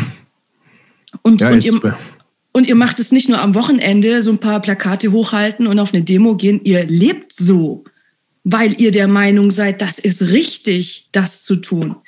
Und da muss ich natürlich sagen, da hatte ich nicht die Guts dazu. Da war ich aber auch nicht alt genug dafür. Mhm. Also die waren ja alle über 18, die konnten ja machen, was sie wollten. Aber ähm, das hat mich schwer beeindruckt, mhm. ja, dass es Leute gibt, die sich für ihre Ideale echt einsetzen und da Konsequenzen in Kauf nehmen das hat mich stark beeindruckt. Und das ist natürlich dann auch, also das zieht sich da wie so ein roter Faden schon durch. Und das ist der Grund, warum du irgendwann auch straight edge werden musst. Das ist die Konsequenz davon. Ja, warum? halt. Warum? Ja. Weil, genau, und das ist auch dann der Übertrag dazu eigentlich. Also ich wollte dann gerne die Revolution abstarten. Ich habe gefragt, wo kann man hier beitreten? Wo ist, wo, wo, ist, die, wo, ist, wo ist hier diese RAF? Wo kann ich da mitmachen? Ach, die gibt es alle schon gar nicht mehr. Warum nicht? ähm, ähm, und dann ist mir aufgefallen, dass nur ich so war, dass der Rest von meinen Freunden ähm, das überhaupt nicht so gesehen hat. Die sind nämlich lieber Bier trinken gegangen. Okay. Und dann habe ich gesehen, okay, also mit Punks am Ende des Tages, mit denen kannst du nicht viel reißen. Ähm, also jetzt pauschal gesagt, da waren mhm. natürlich eine sehr, sehr schlaue Menschen darunter, natürlich, will dir nicht Unrecht tun. Aber ähm, ich für mich habe einfach gesehen, Punk führt zu nichts Mhm. Also ich bin ja ein großer Konflikt-Fan, ja. Also ähm, von Protest, Protest to Resistance ist eine meiner Kampfplatten gewesen. Das fühle ich immer noch. Da laufen mir Tränen runter, wenn ich es nur höre irgendwie. Aber du musst einen klaren Kopf behalten, wenn du dich wirklich für eine Sache einsetzen willst, die auch, heute würde man Nachhaltigkeit dazu sagen, die wirklich was verändern soll, da brauchst du einen klaren Kopf dazu. Das kannst du nicht halb besoffen oder halb auf Drogen mhm. irgendwie auf die Reihe kriegen. Und das wusste ich damals noch nicht, dass es äh, Straight Edge gibt. Aber ich dachte da schon eben, also Punk bleibt nicht mein Zuhause. Das mhm. ist alles schön und gut, aber wir können hier nicht stehen bleiben. Ja, dann kam, aber Hardcore kam ja zu dir. Genau.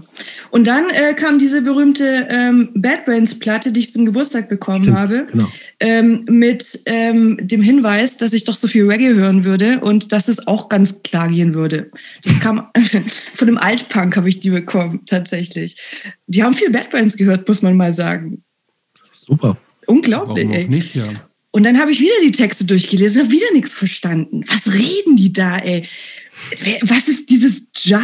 Was, was, diese alttestamentarischen Namen? Was ist mit denen? Wieso sieht der so aus? Warum hat der Dreadlocks? Und dann habe ich, ähm, dann habe ich ähm, mich da reingelesen und natürlich war es mir ein bisschen bekannt, weil ich natürlich ein großer Bob Marley-Verehrer war, der sich ja auch für die gute Sache eingesetzt hat. Ne? Also ich bin ein großer Freund von Revolution mhm. und, ähm, und positiv eingesetzter Energie.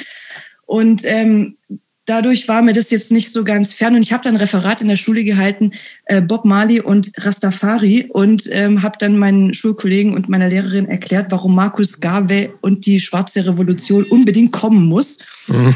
Und das hat wieder keinen interessiert und ich war wieder alleine. Aber ich kannte jetzt die Bad Brains und dachte, der HR, der fühlt es aber sehr stark und ich fühle es auch sehr stark. Also, also gut, aber jeder, der Bad Brains das erste Mal gehört hat, wird wahrscheinlich dasselbe erfahren haben wie ich, dem wird einfach die Fresse aus dem Gesicht gefallen sein und gedacht habe, Alter, was zum Teufel geht da ab? Meine erst, mein erstes Bad Brains hören war, glaube ich, tatsächlich ähm, im Fernsehen. Echt? Weil es meine, es gab einen Videoclip äh, zu irgendeinem Song von I Against I, ich weiß nicht mehr welcher, und der lief auf irgendwie, ich hatte einen Freund, Steini, Oliver Stein, der wurde später Neonazi. Da war er es noch nicht. Jetzt weiß ich nicht. Vielleicht ist er es noch, vielleicht auch nicht. Ähm, der, hatte, der hat ein Privatfernsehen zu Hause. Ich bin ja Dorfkind, wir hatten ja kein Privatfernsehen und da lief. Wir hatten auch nur drei Sender, ne? Genau. Und da gab es da, aber der hatte Tele 5 und sowas. Wow. Da gab es so eine Metal-Sendung und da haben die ähm, Bad Brains gespielt. Krass. Das haben wir, das haben wir aufgenommen auf Kassette und es gab ein ähm, von Ramones, I Wanna Live, lief da und danach direkt ähm, von Bad Brains, ich weiß nicht mehr welcher Song. Da gibt es einen Videoclip zu. Das, das, und ich fand es super, aber ich habe es auch hab nicht, das war eher so im, hab das auch nicht, da, da gab es Hardcore für mich noch nicht so. Ich habe das nicht verstanden, dass das, dass das Hardcore ist und das ist ja auch nicht, nicht so ganz, ist ja, also ist, ist super. Ich finde auch nach wie vor die Eye Against Eyes meine Lieblings-Bad Brains-Platte, aber ähm, ich kann nur diesen einen Song und der war dann so coole Band und wusste aber nichts von denen. Also wusste auch nicht, also die waren sich zu erkennen auf dem Video und es war einfach ein guter Song von einer Band, die Bad Brains heißt. Und also ne, der Witz war eigentlich, als ich mich dann ein bisschen mehr mit den Bad Brains beschäftigt habe, so was das alles soll und was diese kryptischen Texte und so sind. Und dann ist mir nämlich aufgefallen, dass es eine wahnsinnig spirituelle Band ist. Und das war tatsächlich, bevor irgendwas mit Krishna passiert ist und, und die ganzen Tempelgeschichten und so und Shelter. Ähm, also wenn ich ganz ehrlich bin, sind die Bad Brains eigentlich die ersten gewesen, die mich darauf gebracht haben, mich mit diesem Thema zu beschäftigen, mhm. was natürlich schon vorher da war, diese, diese jugendlichen Hermann Hesse lesen und, und, ähm, und sich fragen, woher man kommt, wer man ist, was es alles hier soll und so. Das war natürlich auch schon alles da, aber die Bad Brains waren die ersten, die, die das auch so angeschoben haben mit, rauszufinden, dass da noch mehr ist irgendwie. Ich habe mir dann natürlich sofort den Löwen von Judah tätowieren lassen und so und ähm, die, die, Dreadlocks und wollte aussehen. Äh, ist denn, ist, hast du das Tattoo noch? Ja. Na klar. Kann, kann, kann man das zeigen? Oder Nein, das Soll ich mich hier ausziehen? Nein. Deshalb wollte nein. ich fragen, wo es ist. Auf dem Rücken, ja. ja. Hätte ja auch am Arm sein können. Aber nein, egal. nein, nein. Aber das heißt, wenn ich das richtig verstehe, bist du, hast du hat sich bei dir irgendwann im, praktisch im Bewusstsein so eine Suche, eine, eine innerliche Suche formiert, eine, eine Suche nach, nach dem Verständnis von größeren Zusammenhängen, Spiritualität, kann man das so sagen? Und das wurde angestoßen durch Hermann Hesse, aber auch durch die Texte dann von den Bad Brains. Ähm, ich bin jetzt gar nicht so in dieser Rastafari, ähm, ich weiß noch nicht mal, ist das eine Religion oder eine Philosophie oder was, was ich weiß nur immer, dass es da immer um Jar geht. Kannst du sagen, worum es da geht in diesem Rastafarianism oder wie es heißt? Also Experte bin ich natürlich auch nicht, aber so ganz grob, damit wir so ein bisschen wissen, worüber wir reden. Also Religion, äh, Sie würden es gerne als Religion sehen, aber ich habe ja Religionswissenschaften studiert und weiß, dass man einen Stifter dafür braucht, der da definitiv nicht vorhanden ist. Aber der Punkt ist, ähm, also diese Rastafari-Idee wurde eben mit ähm, mit Bob Marley in dieser jamaikanischen Milieu so geboren. Dieser Marcus Garvey, der sich diese Philosophie überlegt hat, stammte aber aus New York, hat die getroffen. Die haben dann da was Größeres draus konstruiert. Aus dem Grund, weil diesen Menschen die Identität gefehlt hat. Die wurden ja äh, als Sklaven verschleppt, wie gesagt, teilweise auf Jamaika, dann aber auch in die USA gebracht. Ich will jetzt gar nicht so tief auf dieses Sklaventhema eingehen, aber was denen gefehlt hat, sind die Wurzeln. Die wussten nicht, wer sie sind. Sie hatten keine richtigen äh, Traditionen, alles das, was in der Kultur in der, äh, ähm, stattfindet, hat denen so ein Stück weit gefehlt und da war immer nur diese Sehnsucht nach Afrika. Und deswegen sind es, also Rastafaris sind alte, alttestamentarische Christen. Also sie berufen sich auf die koptischen Christen in Äthiopien, wo der ähm, Löwe von Juda, also die, wenn du dir die äthiopische Fahne anschaust, ist ja da dieser ähm, Löwe von mhm. Judäa im, im, als Wappen drin. Mhm. Und auf diesen alttestamentarischen ähm, König Salomon berufen sie sich und das ist auch was, worüber hm, die Bad Brains ganz arg oft singen. Also wenn es dann ähm, die Queen of äh, Sheba und so weiter. Das sind ja alles so alttestamentarische Figuren, ja, die sie da einfach als Symbole wiederbringen. Aber ähm, Jobst nickt die ganze Zeit mit dem Kopf. Nee, das ist ja alles bekannt, diese nö, Sachen. Ja? Ich habe mich tatsächlich auch nicht, noch nicht so viel damit beschäftigt, ähm, aber so ein paar Sachen. Ähm, ja, liest also es ist hochinteressant. Aber, doch, aber es gibt doch auch dieses, äh, äh, so eine Art Babylon, was für alles Schlechte steht, oder? Genau.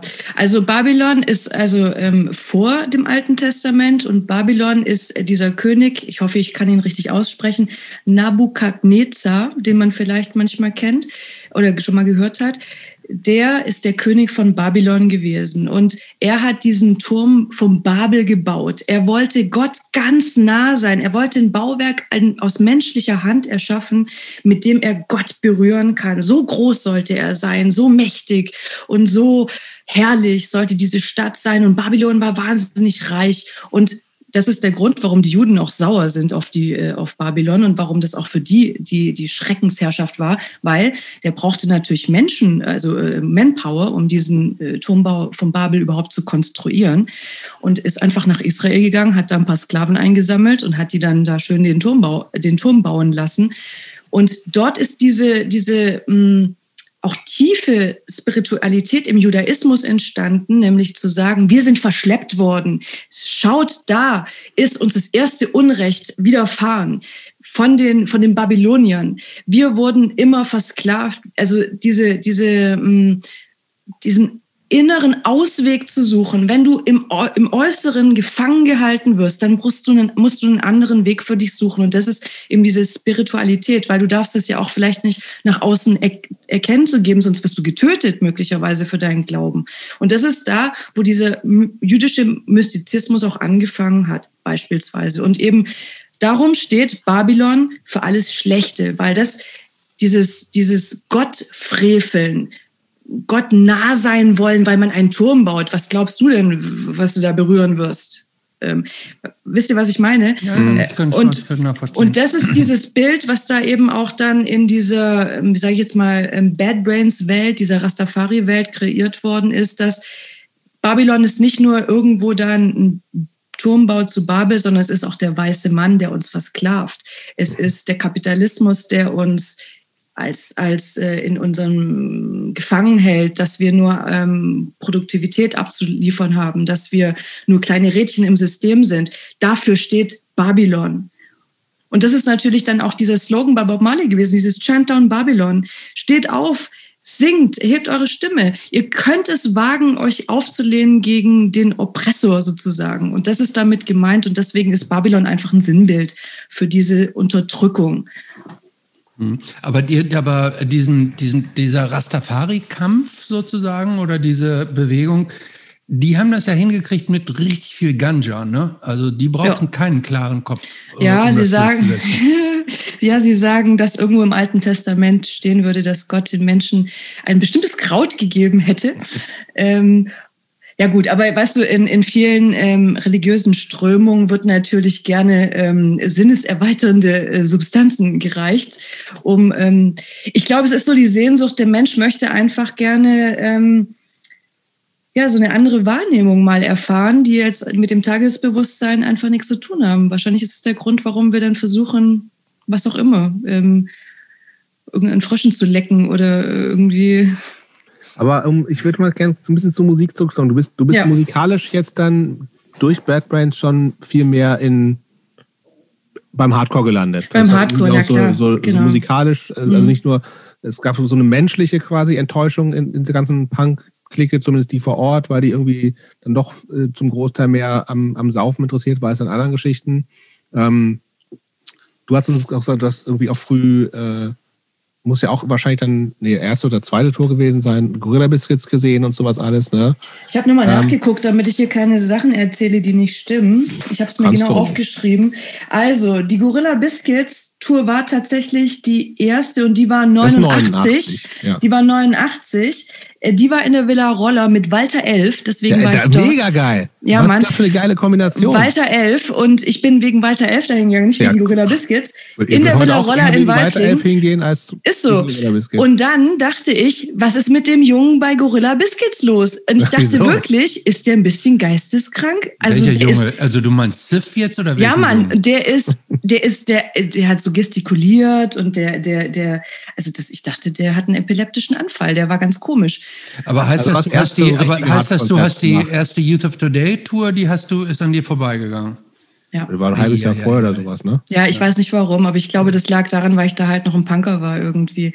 Da hat, also Gorilla Biscuits war definitiv die erste Hardcore-Band, die ich gesehen habe. Aber da war ja auch schon ordentlich was los auf der ersten Tour, ne? Ja, Mann. Ja, ja. Und dann war ich auch Fan, da dachte ich auch hinterher, Mann, das war aber ganz schön geil, muss man mal ganz ehrlich sagen. Und ja, aber, da war, aber ganz kurz nochmal. Ja. Was ist das für eine geile Kombination Gorilla Biscuits und Weiter Elf? Krass, Christopher oder? kennt ja nicht viel, wie wir jetzt im Laufe des Podcasts mitbekommen. Christopher, kennst du äh, Weiter, Weiter Elf? Äh, ja, aber auch nur äh, entfernt. Äh, Walter Elf, ah, die, die, die, verorte ich irgendwo so bei den Mimis. Ähm, äh, Funpunk. Das ist ja quasi die, die Bruderband der Spermbirds. Das ist ja quasi. Ach, ah, richtig, ja, du hast völlig ja, recht. Ja. Aber das ist, das ist praktisch die, aber das ist trotzdem so die Funpunk ähm, die äh, Version zu, von den Spermbirds, ja. Ja, genau. Wir waren natürlich auch große Spermbirds-Fans, weil die waren ja aus Reutling, weil Wiebeit ist ja hier äh, auch so ein Nachbardorf mhm. bei uns. Und natürlich waren wir auch riesengroße Spermbirds-Fan, aber Lee Hollis ist ja auch eine andere Generation. Und das waren dann so Gelegenheiten, wo wir mit ihm in einem Raum stehen durften ähm, und uns einfach in seinem Glanz gesonnt haben. Und der hat natürlich auch kein Interesse dran gehabt, mit uns abzuhängen, ist klar. Aber also, ja, Walter Elf. Aber ja, Walter Elf, ich, so, das, die sind ein bisschen, ich weiß auch nicht warum, sind die ein bisschen in. Äh, underrated, wie man so ja, sagt. Sind, ja, hat das Wort gefehlt. Die sind wirklich underrated. Ich finde wirklich, dass die ersten Platten super sind und auch jetzt äh, ähm, die ähm, gibt es ja quasi noch. Ne? Also ab, ich glaube, ich spiele einmal im Jahr in Kaiserslautern um, und das ist dann so, das so stadtfestmäßig. Aber ansonsten ähm, machen die unter äh, neuem Namen quasi noch Platten und die habe ich, das habe ich auch vergessen, wie die heißen. Und auch ja, und das, also, ja, ich weiß, es tut mir leid. Das, Aber weiter das ist jetzt dein. Ähm, ja, ja, es ist so. Ich möchte mich ähm, bei meinem, möchte mich entschuldigen bei meinem guten Kumpel Jürgen, der bei Weiter Elf mitspielt. Und Boah, du kennst die? Jürgen, klar. Oh, krass. Jürgen kennt, Jürgen kennt aber auch alle und jeden und jeder, weil der ist auch einer der nettesten Menschen. Aber gibt es da nicht auch Steak Knife? Die gehören dort auch irgendwie. Das ist auch, das war viel später. Viel später. Und Aber das ist auch so ein Ableger von Spermbirds, oder also nicht? ja, Lee Hollis halt, ne? Ja. Nein. Aber sonst eher so, weiß ich nicht, nee. Na gut, aber ich, ich finde wichtig, wir, wir, haben heute über zwei Bands gesprochen, über die ich eigentlich lange nicht dachte. Und weiter tauchen immer mal wieder bei mir auf. Aber über Eight Days habe ich lange nicht äh, da freue ich mich, weil ich werde ich mir morgen spätestens anhören und weiter werde ich auch. Dann wäre jetzt eigentlich der Moment, wo wir auch noch über Jingle de Lunch reden müssen, ne? Ach Gott, ja. Ja. Ja, aber äh, ja. Ähm, Wieso jetzt? Wo kommt die, wo, wo kommt jetzt die Connection her? Weil die auch super sind. Und weil die, Ja, also, Also die ich sind, war ja die sind ja auch nun wirklich super. Ne? Also, ja, alle ähm, anderen auch. Ja, also wenn du, also ähm, wenn du, wenn du Bad Brains Fan bist, dann bist du natürlich auch auf dem deutschen äh, Raum, dann warst du auch Jingo the Lunch Fan. Also ist sie, ist sie nicht grandios gewesen, die Yvonne? Also Ja, Die immer ist noch. auch immer noch grandios. was für eine wahnsinnige Band. Ich, ich liebe jede Platte, jede Platte, jeden Voll. Song. Es gibt keinen einzigen schlechten Song von Jingo the Lunch. Und ich verstehe nicht, warum diese Band nicht größer ist. Weil die waren größer ja war. groß. Die waren groß, die haben Hallen voll gemacht. Und Ja. ich war auf Aber jeder genau, Show. Auf, du hast ja, und das hast du, du warst ja, du hast ja Bad Brains gesehen, ein bisschen später. Ja, genau. Und da- die waren, also ich habe die auch auf der Tour gesehen. 91. Das war aber mit Jingo auch, oder? Ja, ich glaube nicht. Warum ich bin denn mir, nicht? Ich, äh, ich für mich hab- auch, dass die wir- zusammen auf Tour Ich war also vorhin in waren unserem. Ja, pass auf. Ich war vorhin in unserem Lager, wo das Bad Brains Poster hängt, das ich von damals noch habe. Und da steht drauf: Freaking fucking Ah, Weirdos. oh, schwierige Band, finde ich. Nicht gut, aber ich bin mir Nicht nicht, ich bin mir nicht sicher. Ich, ich meinte auch, dass Jingo mit Bad Brains als, also als Vorgruppe bei Bad Brains war und ich bin mir nicht mehr sicher, weil auf diesem Plakat freaking fucking Weirdos draufsteht. Ich weiß Und dann haben die vielleicht sie ist aufgeteilt. Aber ich habe die in Bielefeld im PC 69 gesehen mit Jingo the Lunch. Ich auch. Und zwar super. Und Jingo habe ich tatsächlich schon ein Jahr vor, zwei Jahre, nee, ein paar Jahre vorher gesehen. Ähm, ich war nämlich 1988 auf Klassenfahrt in München und wir hatten die, ähm, also mit 15, und wir hatten die Aufgabe von unserem Klassenlehrer, dass wir eine Kulturveranstaltung besuchen müssen. Und dann haben wir gedacht, scheiße. Und alle mussten dann sagen, gehen wir halt ins Theater oder sowas. Kino war, glaube ich, nicht erlaubt. Das zählte nicht. Und dann haben wir aber zufällig mitgekriegt über irgendein so Stadtmagazin, dass ähm, Rollins Band und Jingo Lunch gespielt haben. Geil. Und das war mega. Und das da konnten wir dann abhaken unter wir haben Kultur. Aber, also wir mussten es leider selber bezahlen. Das wäre noch besser gewesen, wenn wir das äh, bezahlt gekriegt hätten. Aber das war unsere Kulturveranstaltung, Rollins Geil. und Jingo. Da muss ich jetzt mich hier nochmal outen mit was. Äh, ich ich habe die Ramones gesehen, die haben hier in Stuttgart auch. Die habe ich nie gesehen. Ja, pass auf, aber ich bin nicht wegen Ramones hingegangen, sondern, weißt du, wegen, die- Nee. wegen Jingo. Achso, ja, das- ist, finde ich, völlig in Ordnung. Aber äh, kann ich wenigstens sagen, ich Jingo war Vorband von Ramones, das Ja. hatte ich gar nicht auf dem Zettel. auf Ah. dieser Mondo irgendwas Tour. Weiß nicht, Bizarro oder ja. die, die, genau, da, genau. Und da, da bin ich hingegangen, weil Jingo gespielt hat. Großartige Band. Ja, also, da sind wir uns, glaube ich, 100% einig. Äh, Ausnahmsweise mal einig. Ausnahmsweise mal. Äh, über Jingo geht gar Wir nicht. könnten eigentlich den ganzen Abend nur über Jingo reden, eigentlich. Wie schon. Geil. Aber wir wollen ja den ganzen Abend über dich reden. ja, ja, das ist auch. Das ist auch, ist auch gut. also, aber- ja, willst du, willst du was zum, äh, wie, war dann, wenn du sagst, Bad Brains hat, war schon ein megas Ding für dich, wie war das erste Mal Bad Brains sehen? Alter, das war Gottesdienst für mich, wirklich. Mhm. Also ich hatte ja da noch Full Dreadlocks, ja. Und ich weiß nicht mehr, was für ein Shirt ich anhatte, aber ich stand in, in, in, im Longhorn in der ersten Reihe und habe gezittert, die ganze Zeit nur gezittert, weil damals war HR ja wirklich noch im vollen Saft, ja. Er, er, da war er wirklich so, wie man ihn aus Videos kennt, mit seiner wahnsinnigen Dreadlock-Mähne und ein, ein gestandener Mann. Er war ja auch gut gebaut und äh, wahnsinnig athletisch einfach. Mhm.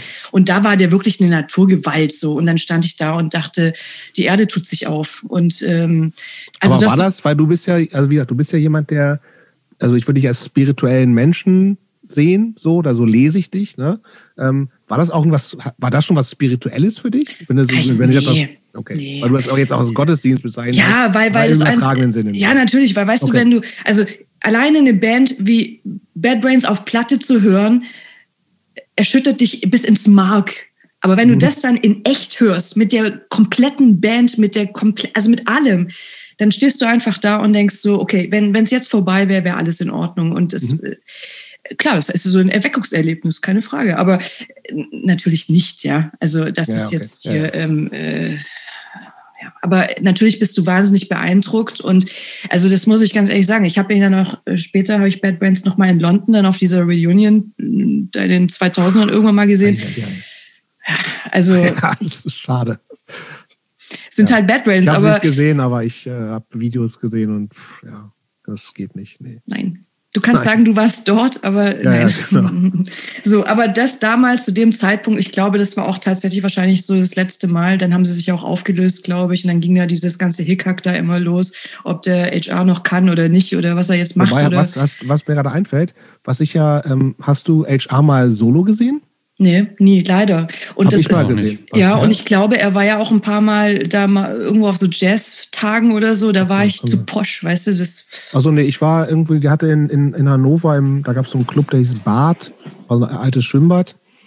Und äh, also so ein Freibad und innen drin waren Konzerte und da hat äh, HR gespielt, so diese, diese Reggae-Sachen, die er gemacht hat. Ich bin großer Fan davon. Also ja, von, von das war auch wirklich geil, wobei ich das und da hat er wirklich auch so diese, diese aus dem Stand Salto-Geschichten und sowas noch durchgezogen.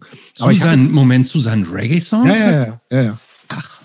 Also es ist so, so, auf die Bühne gekommen oder so, einmal oder so. Das war aber schon so, boah, krass. Und ähm, ansonsten, ja, also für mich zu der Zeit, da war ich dann wahrscheinlich so 17 oder sowas, oder 18, 19, keine Ahnung.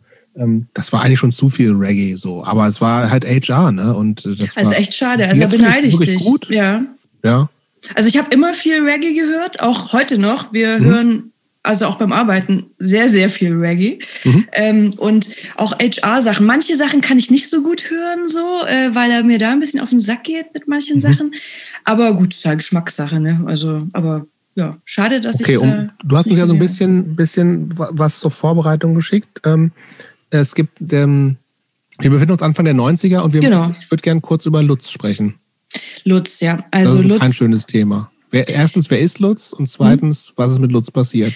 Also Lutz war in meiner Parallelklasse, er war ungefähr so alt wie ich. Ähm, Lutz war also erstmal ein, ein, Schulkamerad von uns, aber Lutz war auch ähm, Skater, ein wahnsinnig talentierter Junge. Der war sehr hübsch auch übrigens. Er war groß, er war wahnsinnig talentiert, was sportliche Dinge anging. Also er war ein unglaublich guter Basketballspieler.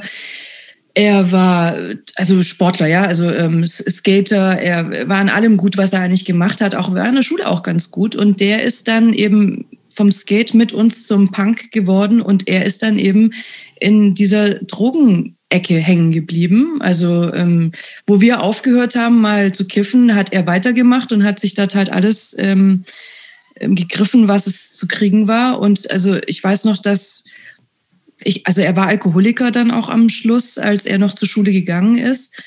Und irgendwann ist er halt gar nicht mehr zur Schule gekommen. Mhm. Und ähm, ja, es ist so ein dunkles Kapitel, weil man nicht weiß, wo haben wir da eigentlich versagt als Freunde, mhm. als, als Gruppe auch einfach. Kann ich ehrlich gesagt nicht gut beurteilen, so im mhm. Nachhinein. Mhm. Auch die eigene Rolle, die da dabei war. Und das heißt, der also, ist dann der, nicht mehr, der ist gestorben dann auch. Ja? Genau, ähm, irgendwann ist Lutz dann, er hat sich wohl mit jemandem, also er hat, ist dann Heroin süchtig geworden ähm, und ist an einem goldenen Schuss ähm, gestorben. Und ähm, also das war wirklich für uns aber ja, auch so im Alter dann von 18, 19 oder so. Ja, ist genau. Ich glaube, entweder war er gerade 18 oder kurz vor seinem 18. Geburtstag hm. war das. Ähm, Aber es muss doch schrecklich gewesen sein für euch gleichaltrige äh, Klassenkameraden, Freunde oder? Ja, da wurde natürlich dann auch Schuld hin und her geschoben, auch von den Erwachsenen ähm, zu den Lehrern, zu den Eltern. Also das, das war furchtbar, der Nachgang auch einfach. Und für uns ganz persönlich war es einfach schlimm, weil wir uns auch nicht verabschieden konnten. Die Familie wollte halt tatsächlich, kann ich verstehen, ne, mhm. ähm, auf dem Friedhof da ähm, im ganz engen Familienkreis ähm, sich verabschieden und nicht dann Friedhof vollstehen haben mit irgendwelchen asozialen Punkern. Also das mhm. kann ich schon verstehen. Ne? Ja, weil man auch das Gefühl hat, das, das hatte was damit zu tun, so in äh, Absolut. Ähm, ja. Genau, aber das war so für uns als Freundeskreis auch einfach echt der Knackpunkt, wo wir gesagt haben, was machen wir hier eigentlich? Geht's ja. noch? Also äh, klar, viele von uns haben vielleicht keine Drogen genommen, aber einer von uns ist gestorben, ja. weil wir nicht aufeinander aufpassen. Geht's noch? Ähm, und was machen wir dann damit? Und, und aber was, also das, das finde ich interessant. Also was heißt, also das habt ihr das wirklich untereinander diskutiert? Weil ich, das könnte auch was sein, was jeder und jede so für sich ausmacht. Aber ist Beides. das wirklich so ein, okay. Klar, also Aber das klar. War, so, war so Thema, wo, wo Na Also, klar. da, da kann man sich auch zerstreiten schnell wahrscheinlich. Und, Ja klar, also ich meine. Es liegt vor allen Dingen ja auch nah, weil sowas passiert ja auch nicht von heute auf morgen. Ne? Man Genau. wird ja nicht von heute Genau. auf morgen ähm, Alkoholiker in dem Alter und äh, man gerät nicht von heute auf morgen an Heroin und bis man sich in Gold, also das muss sich ja auch über einen relativ langen Zeitraum so hingezogen haben. Und ähm, gerade in dem Alter ist das ja auch, also würde man zumindest denken, dass das jetzt auch nicht so im Verborgenen ist, ne? Oder denn die trinken ja nicht alleine und so, das ist ja eigentlich dann auch was Kollektives, oder? Genau. Und das ist genau dann der Punkt, wo du dann auch dich selber da in die Verantwortung stellen musst. Was hast du denn gemacht? Das, natürlich eben, es ist überhaupt nicht den Verborgenen passiert. Wir wussten das alle. Wir wussten es alle. Klar, wir haben mit ihm geredet. Wir haben versucht. Also auch das da- mit dem Heroin, das wusstet ihr alle. Natürlich. Ich meine, ich hatte nichts mit, mit, ähm, also mit, wie sagt man denn da, also mit, mit echt mit harten Drogen zu tun und ich, ich weil, weil das, da war für mich meine Zeit dafür zu schade, weil die sind ja echt ausgenockt dann, wenn die, ähm, aber Schau mal, zum Beispiel, was ich vorhin gesagt habe, dass ich dann so sage, mit Punks ist nichts anzufangen. Wenn du die Revolution ausrufen los willst, kannst du mit denen nichts anfangen, weil die die ganze Zeit high sind oder vollgedröhnt. Der Punkt ist aber, da waren ganz viele, die auf dieser, die haben eine Ausbildung gemacht, eine Lehre gemacht, während wir in unseren Gymnasialklassen saßen, sind die arbeiten gegangen und haben versucht, ihr Leben aufzubauen und sind währenddessen Alkoholiker geworden. Und ganz viele von denen sind hängen geblieben. Während wir dann alle schön unser Abi gemacht haben, studieren gegangen sind, ein neues Leben angefangen, Familie gegründet haben, sind die hängen geblieben in dem Alter und wir haben nichts getan. Hm. Und es ist einfach, wie es ist. Weißt du? Und also, also das war einfach wirklich äh, eine große Krise, wie man so sagt, weil uns das einfach klar gemacht hat, das ist nicht rumspielen, ein bisschen Haare färben, am Busbahnhof rumsitzen, Hansa-Pilzdosen stechen am Wochenende. Ja, das ist für manche lustig und kann auch einfach ein, wie sagt man, so sozial, so, ja, so ein Sozialgefüge sein. Und viele rutschen einfach oder ein paar rutschen einfach ab. Und das haben wir nicht, nicht ernst genug genommen, vielleicht. Also ich hoffe, jetzt sind nicht ein paar angepisst, die das jetzt vielleicht im Nachhinein hören. Die können mich dann gern anrufen, wir können das nochmal besprechen. Aber ähm, ich habe mich immer so gefühlt, als wenn ich nicht genug gemacht hätte. Aber ich, ich Verstehe ich wusste auch, äh, hätte auch nicht wissen können, was wir hätten machen sollen. Wir waren bei den Lehrern, wir haben mit denen geredet, wir haben mit unseren Eltern darüber gesprochen. Aber niemand hat was gemacht oder gesagt, hey, wendet euch da an. Und mal abgesehen davon, in Böblingen war ja zu der Zeit ähm, wirklich, also wir waren, Böblingen war nach Berlin und Frankfurt Drogenhochburg Nummer drei. Du konntest in Böblingen zu jeder Zeit, zu jeder Uhrzeit alles bekommen. Okay. Bei uns waren regelmäßig Drogenberater von den Bullen in der Schule, die uns mit ihren Koffern Okay. gezeigt haben, was da alles so, was der schwarze Afghane der Unterschied zum grünen Afghanen ist. Aber als wir gesagt haben, wir brauchen Hilfe, war niemand da. Mhm. Jedenfalls nicht in meiner Erinnerung. Also Aber war das für dich auch so ein Ding, wo du gleich gesagt hast, okay, jetzt straight edge, full on? Nee, Oder war das vorher ähm? Nee, nee, das, nee, nee, das war, das kam noch ein bisschen später. Also das war so der Moment, wo ich für mich gemerkt habe, diese Abhängerei mit Punks geht so nicht mehr. Mhm. Das geht so nicht mehr. Dieses Gesiffe und dieses, dieses den ganzen Tag nur saufen und von Bullen wegrennen und so. Kein Bock mehr. Und da habe Mhm. ich dann so angefangen, in der Clique, in dieser großen Clique waren ja natürlich auch ein paar andere, schon ein bisschen ältere, die haben New York Hardcore gehört. Also Mhm. die haben so Agnostic Front gehört und ähm, auch Bad Brains, klar. Und die haben Comex gehört. Und dann haben die gesagt, so, jetzt kommst du mal mit, gehst du mal mit auf eine Comex-Show. Ähm, das war 91. Und da dachte ich dann so, als ich dann da in der, in der Menge stand, was mache ich hier denn jetzt? Hier sind lauter Rocker. Da waren nur Rocker. so mit Kutten und so. Und ich habe es überhaupt wieder mal nicht zusammengebracht. Was ist jetzt los? Ähm, da waren keine Punks und ich habe es nicht richtig verstanden. Was ist so jetzt der, dieses New York Hardcore? War es ein großes Konzert eigentlich? ja, Okay. Longhorn, da gehen schon ein paar Leute rein. So, das war jetzt nicht ein kleines Jugendhaus, das war schon eine Clubshow, eine richtige. Und da war was los. Also ich meine, das war ja noch hier, wo die Kollegen sich noch verstanden haben. Ne? Ja, ja. einen- Ich glaube, der 91 einen- habe ich auch gesehen auf der Genau. Tour. Da habe ich da Nicht mein illegal äh, mit meinem damaligen Freund Christian Gelderblom. Er hat gesagt, äh, er pennt bei mir. Ich habe gesagt, ich penne bei ihm. Und dann sind wir, Klassiker. genau, und er, hat, er hatte schon einen Führerschein, ich noch nicht. Und dann sind wir mit dem Auto äh, 400 Kilometer nach Berlin gefahren, um uns Chromex anzugucken. Und danach wieder zurück. Woher kanntest du Chromex? Das war, Chromex kannte ich da schon. War da so halt. Ja, also, und die haben gespielt mit, äh, ich glaube, mit den Bad Town Boys zusammen. Und noch irgendwas. Es war in diesem. Aber welche Tour war das? Also 91. Ein, ich glaube auch, ich war 91, war vor der vor, Das war 91. vor, vom Abi. aber das war nicht die, das war nicht die erste Tour, oder? Hm, Glaube nicht, nee. War auch war ziemlich groß. Ziemlich große Show. War hier in Berlin, ich glaube, es gab es dieses Tempodrom, das war doch mal so ein Konzertladen, Ja. oder? Mhm. Also gibt es ja immer noch, aber das ist so, war dann, und die hatten so gepflasterten, das war so auf, auf, äh, das war so eine Art Zelt eigentlich. Mhm. Und das war, der Boden war halt dann Asphalt einfach. Aber weil, Da waren war da eine- auch Rocker so? Ich weiß, die, Ja. die, Nee, ich die, glaube erste, die erste Chromax-Show, die ich gesehen habe, ich glaube, das war früher. Kann sein, ja. Die Hab ich ich, glaub, die waren im, im, ich weiß nicht, welches Jahr das war. Auf jeden Fall, die haben im Rose Club in Köln gespielt und das ist ein mini kleiner Club, war das. Und ich glaube, das war, ich glaube, da gab es die Best Wishes noch nicht. Oder war so, also.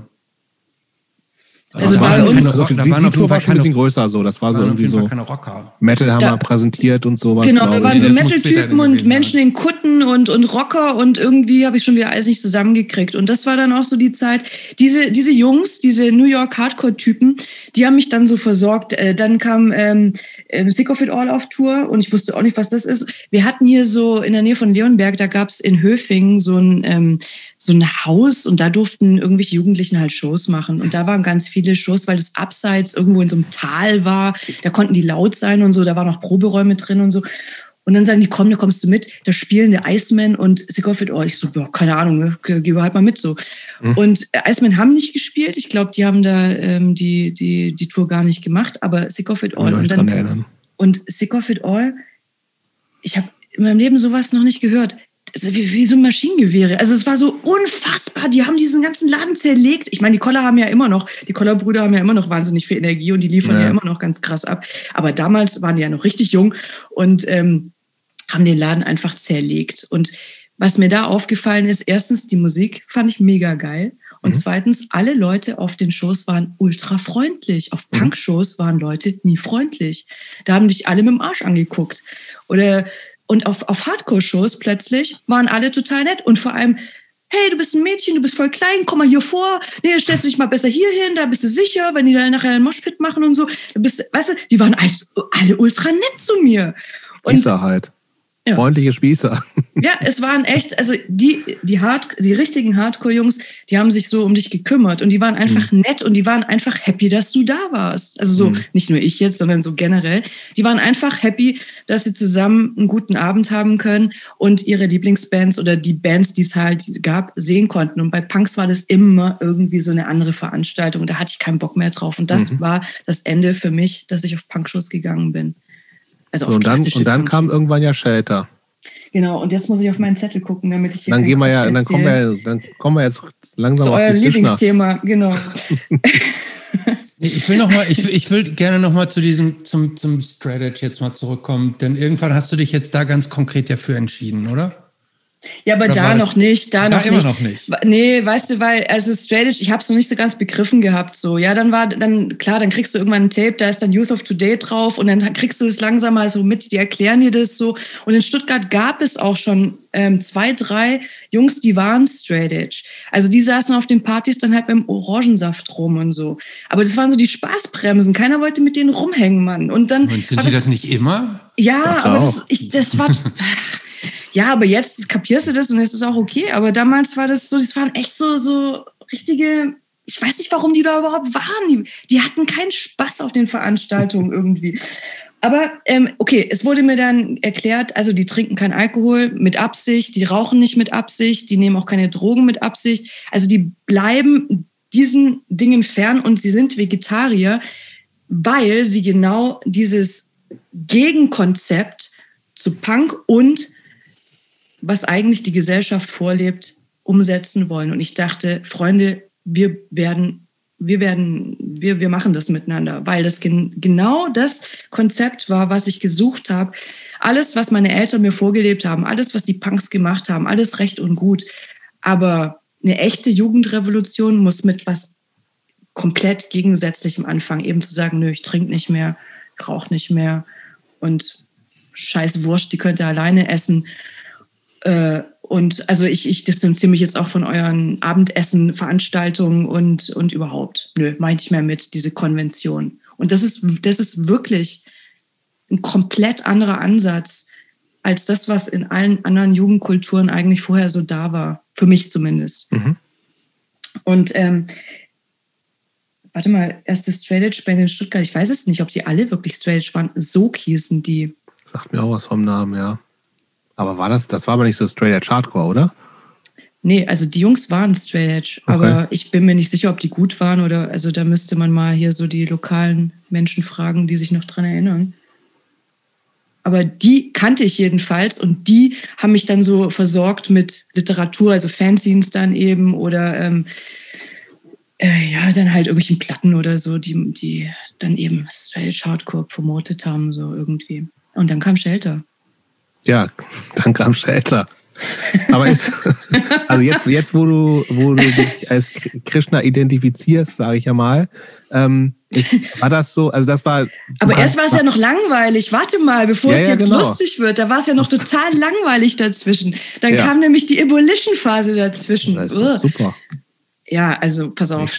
Ich bin ja ein großer Fan von der Marianne ähm, und ich habe das sehr genossen, was sie alles erzählt hat. Aber äh, also und sie war für mich natürlich auch ein großes Vorbild. Ähm, aber Evolution, das war einfach nicht meine Welt. Aber pass auf, jetzt erzähle ich die Geschichte, wie ich dazu kam. In meiner Klasse war der Helmut Pohl. Vielleicht sagt dir der Name was. Der hat nämlich Dawnbreed gegründet, falls ah, ja. die Band noch was sagt. Ja, natürlich kennen wir Dawnbreed. Heute heißen die Monochrom, ja? Genau, ja, ja. So, und äh, wo der Kalmbach auch am Start ist und so. Jedenfalls der Helm ist der Gründer von Dawnbreed gewesen und der war in meiner Klasse und wir waren total gute Freunde. Und ähm, ähm, wir haben immer so intellektuellen Gespräche miteinander geführt. Also wir wollten auch in die RF gehen und so. Und ähm, auf jeden Fall, wir haben dann immer auf, auf seiner Terrasse rumphilosophiert, wie wir die Welt revolutionieren und so. Und der ähm, war dann, also der ist ja ein sehr guter Musiker, muss man mal sagen. Also es ist ja nicht so ein Drei-Akkorde-Punker, sondern Helm hat, äh, also der, der ist äh, sehr, sehr musikalischer Mensch. Ne? Und der hat dann Dawnbreed gemacht und die hatten dann hier in der, in der Gegend halt ein paar Konzerte. Die hießen zuerst Muck Tree, glaube ich und haben sich dann in Dawnbreed, weil es cooler klang, sich umbenannt. Und die waren ja dann mit dem Armin von Xmas und der Ute da zugange. Mhm.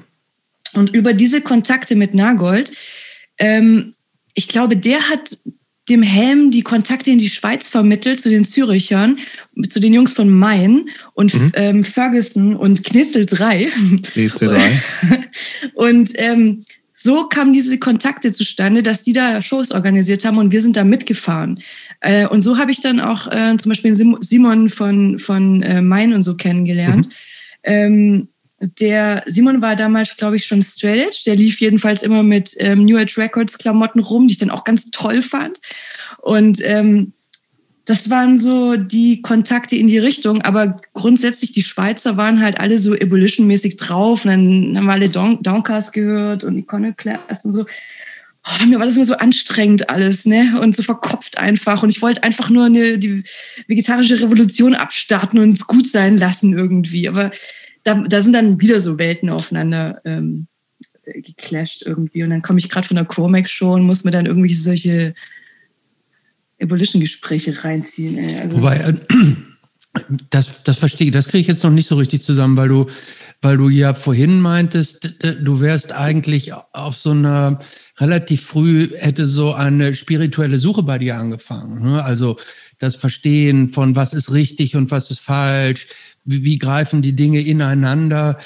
Die würde man jetzt ja dieser Ebullition-Szene eher zuschreiben, also dieses Gedankengut, als Sick of It All, sagen wir jetzt mal. Also Chromax ist ja nochmal noch mal ein anderer Schlag, weil die ja auch äh, diese Krishna-Elemente dann genau. irgendwann hatten. So, deshalb sind die ja für mich jetzt kein, also inhaltlich zumindest kein typischer New York Hardcore, aber, ähm, aber äh, Sick of It All ist jetzt ja nicht der Soundtrack irgendwie zur, zur spirituellen Suche. Genau, Während aber, man dieses, du, dieses sanftmütige, sage ich jetzt mal, mhm. ähm, ja bei diesem Ebullition eher verwurzeln würde. Also ich denke, weißt du, in dem, in dieser ähm, Sinnfindung, in der du da als Jugendlicher steckst, da geht natürlich alles durcheinander. Auf der einen Seite willst du da äh, Tonsteine Scherben hören und alles kaputt schlagen, was dir auf den Sack geht. Dann hörst du Sick of It All und und und und äh, willst einfach so mal dein dein Ventil haben, wo mal was rausgelassen wird so. Und auf der anderen Seite sitzt du dann zu Hause und liest Hesse und irgendwelche buddhistischen Schriften. Weißt du so, ich denke, das ist da natürlich nicht so ähm, einheitlich in, in, in, in dem Weg irgendwie, den, den du vielleicht auch mit dem Erwachsenenbewusstsein natürlich anders beurteilen kannst als Jugendlicher. Da gehen die Interessen und die Antennen in alle Richtungen und du, du versuchst irgendwo so rauszufinden, Ja, wo irgendwas zu dir passen könnte. Auf der Suche weißt du? nach, genau, nach einer bist, eigenen Identität. Irgendwie Genau, so, ne? und also auch das jetzt mit so dieser ganzen Ebullition-Geschichte, ich, ich stelle das natürlich jetzt so saublöd hin, aber natürlich war das auch natürlich ein Puzzleteilchen, was mein Weltbild ein Stück weit weitergemacht ja. hat. Und manche Ähm, gehen halt tiefer rein und andere nicht. Genau, so, ne? und, und ja. meins war es halt nicht so, Mhm. ohne das ja. jetzt bewerten zu wollen. Ich war da halt dabei, zufällig, weil meine Freunde das gemacht haben. Muss man ja auch sagen, du bist damit gegangen, wo jemand einen Fahrplatz Ja, ja, offen klar. hatte, weißt du? Na klar. Ja. Und ähm, da hast du jetzt nicht lange rumgefragt, ja, und, aber Moment mal, können wir da erstmal drüber reden, ob der jetzt auch die Bibel zu Hause stehen hat? Weiß nicht. So war das natürlich nicht. Weißt du, da bist du mitgegangen am Samstag, weil sonst nichts los war. Und weil wir halt ähm, tatsächlich in dieser ähm, Böblinger, weil du das vorhin auch so angesprochen hast mit den Bands, auch mit Sabit und so, äh, ja, oder Sabit haben wir nicht angesprochen, aber Sabit ist ja auch daraus entstanden. Mhm. Das sind alles meine Freunde gewesen. Das heißt, ähm, das war nicht so die Frage, ähm, gehst du damit oder nicht mit, du gehst mit, weil das einfach die Wochenendaktivitäten waren. Klar. So. Und aber so haben wir eben Leute kennengelernt. Der Radius ist einfach größer geworden, dass du dann auch so ein bisschen über deinen eigenen Tellerrand aus Böblingen mal rauskommst und mal Leute kennenlernst und mal andere Geschichten hörst irgendwie, als nur immer deine eigenen Suppen irgendwie. Und klar, aber ähm, die Sinnfrage hat dann natürlich nicht aufgehört. Ja, also du. Aber eh, ganz ehrlich, ich glaube nicht, dass ich da so den Plan hatte, so, also irgendwann muss ich Gott finden. Nee, du willst einfach nee, nur. nee, also mit du Gott, willst von einfach Gott nur haben wir ja noch gar nicht geredet. Nee, das ist ja völlig klar. Von Gott haben wir noch gar nicht Du willst geredet. einfach nur ein paar gute Antworten haben. Weißt du, wenn du die Antworten nicht von deinen Eltern kriegst, die erklären können, wie die Welt zusammengehalten wird, oder von irgendeiner Band, dann suchst du dir halt irgendwo anders Antworten. Ich glaube, das ist so der Weg. Und dann gehst Mhm. du, ja, wie gesagt, in die Literatur. Ich hatte auch ganz tolle Deutschlehrer und Ethiklehrer, die uns Literatur empfohlen haben. Also das geht ja nicht nur in die Punk- und Hardcore, sondern Ja, natürlich. In alle klar. Richtungen, wo, wo du äh, wie so ein nasser Schwamm einfach mm, Input Ja, aufsaugst. genau. Man weiß noch nicht, in welche Richtung Genau. es geht und welche für einen oder eine Sinn macht. So, ne? genau. Genau. Und weißt du was? Aber jetzt können wir über Shelter reden, wenn du willst. Warte mal, wann hat das angefangen? Genau, du hast äh, 93. 93 Shelter. Das war, muss, muss ja die erste Tour gewesen sein. Nee, war die zweite. Habe ich vorhin nochmal mit meinem Freund besprochen, weil der Ah. kennt sich da Wiki- Wikipedia-mäßig Hardcore sehr gut aus. Der hat mir gesagt, du warst nicht auf der ersten Tour, das war die zweite Tour. Sorry. Waren die erste dann? 92 oder was schon? Ja, Krass. genau. Und er hätte mir jetzt auch genau erklärt, wie, in welchem Monat welche Platte wie aufgenommen worden ist und wo veröffentlicht. Aber es, ja, also der weiß Aber war Bescheid. die, war die zweite Tour auch mit irgendwie. Äh, Willst du das Line-Up wissen? Er hat mir das vorher nee, alles. nee, nee, nee, nee. Ich will wissen, ob da auch vorher noch äh, Mit, mit, 108 war er nicht mehr dabei. Auf der ersten mit, Tour mit war Chan Chanten und sowas am Ja, Anfang natürlich, vorher. das war ja immer. war das immer? Also, Ja, das war immer. Okay, Also das- das- hatten, die haben immer Devotees auch dabei gehabt. genau. Äh, Und die sind mit diesem Krishna-Bus immer rumgefahren Genau. und haben dann da auch ja immer so, so, ähm, so Rede-Sessions erst im Bus gemacht. Aber die, Genau. das, das war, glaube ich, immer schon. Und auf der Ah, ersten okay. Tour war, war 108 noch als Vorband. Also bei der ersten Tour habe ich mir vorhin erklären lassen, da war Raja Kishore tatsächlich noch mit dabei. Auf der zweiten Tour, ich habe ihn nicht erlebt. Wer? Raja Kishore, also der, der ähm, äh, Viktikara bei 108. Ach so. Ja. Genau, und der war ähm, bei der zweiten Tour nicht mehr dabei.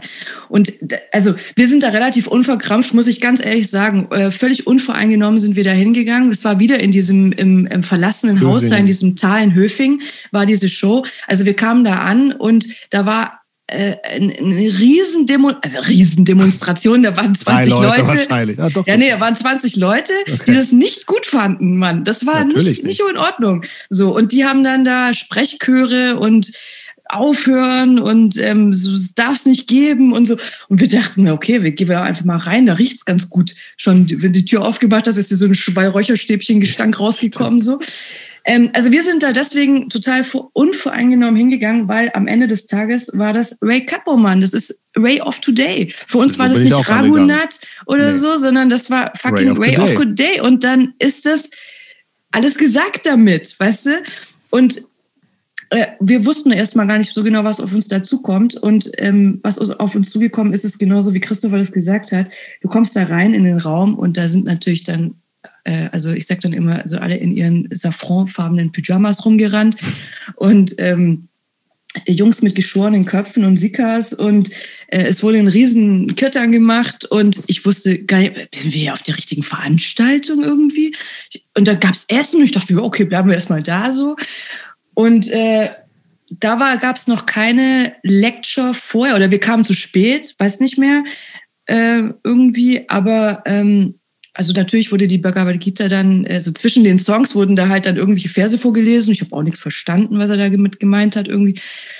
Aber ähm, da ging es richtig ab. Das war eine mega geile Show. Also für eine Hardcore-Show. Obwohl Devotees da waren. Ich wusste, weiß aber nicht, wo die herkamen. Es waren echt viele. Und die, keine Ahnung, wo die herkamen. Ja, und hinterher gab es dann äh, den QA im berühmten Krishna-Bus. Und da sind wir dann einfach mal mitgegangen. Also dann hat der Ray gesagt, hier, kommt ihr mal mit, wenn ihr ein paar Fragen habt. Ich dachte, ja, klar, warum nicht mit dem Ray of Today abhängen, Mann. Und schade, ey, wenn es da echt Fotos, also ich hatte ein Foto dabei, ich habe Fotos auf der Show gemacht, ähm, aber nicht hinterher, sondern nur von der Show, da gibt es Fotos davon. Und ähm, und dann saßen wir da mit dem und dann dachten wir, wir reden über Straight Edge und Youth Crew und, und Tops. Nee, der wollte nicht über sowas reden. Der hat dann gesagt, so, jetzt reden wir mal hier über die Bhagavad Gita. Und wir so, what? Nee, lass uns über High Tops und Purcells, äh, geile Klamotten reden, Mann, und deine Plattensammlung. Ja, und dann war das ganz anders. Und da haben wir uns aber dann auch persönlich tatsächlich das erste Mal kennengelernt. Ähm, und das hat dann ja auch ziemlich lang gehalten, so dir Kontakt. Aber war das dann, also was, wo du sagst, das ja, macht für mich total Sinn, ich finde das geil, ich will mich mehr, mehr damit beschäftigen oder war das eher so, Ah ja, also mal, zu dem Zeitpunkt was. nicht. Also tatsächlich die Bhagavad Gita als, als, als heilige Schrift war mir nicht, äh, das war kein Fremdwort, weil Hermann Hesse schreibt ja auch darüber.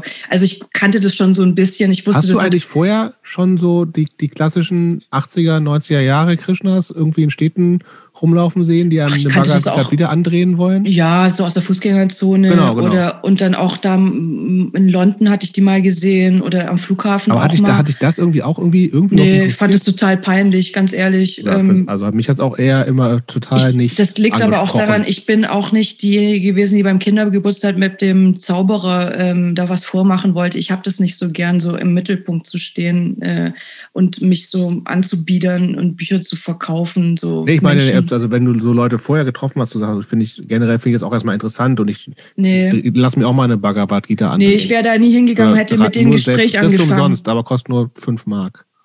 Nee, äh, mich hat es nicht angesprochen. Also diese okay. Art, der auf Menschen zuzugehen, ist nicht mein Ding. Also so, hier, willst gibt's du mal was? Gibt es das überhaupt noch? Ja, ja natürlich gibt schon. Noch. Ja, aber ich habe ich ewig nicht gesehen. Doch, aber ja. ähm,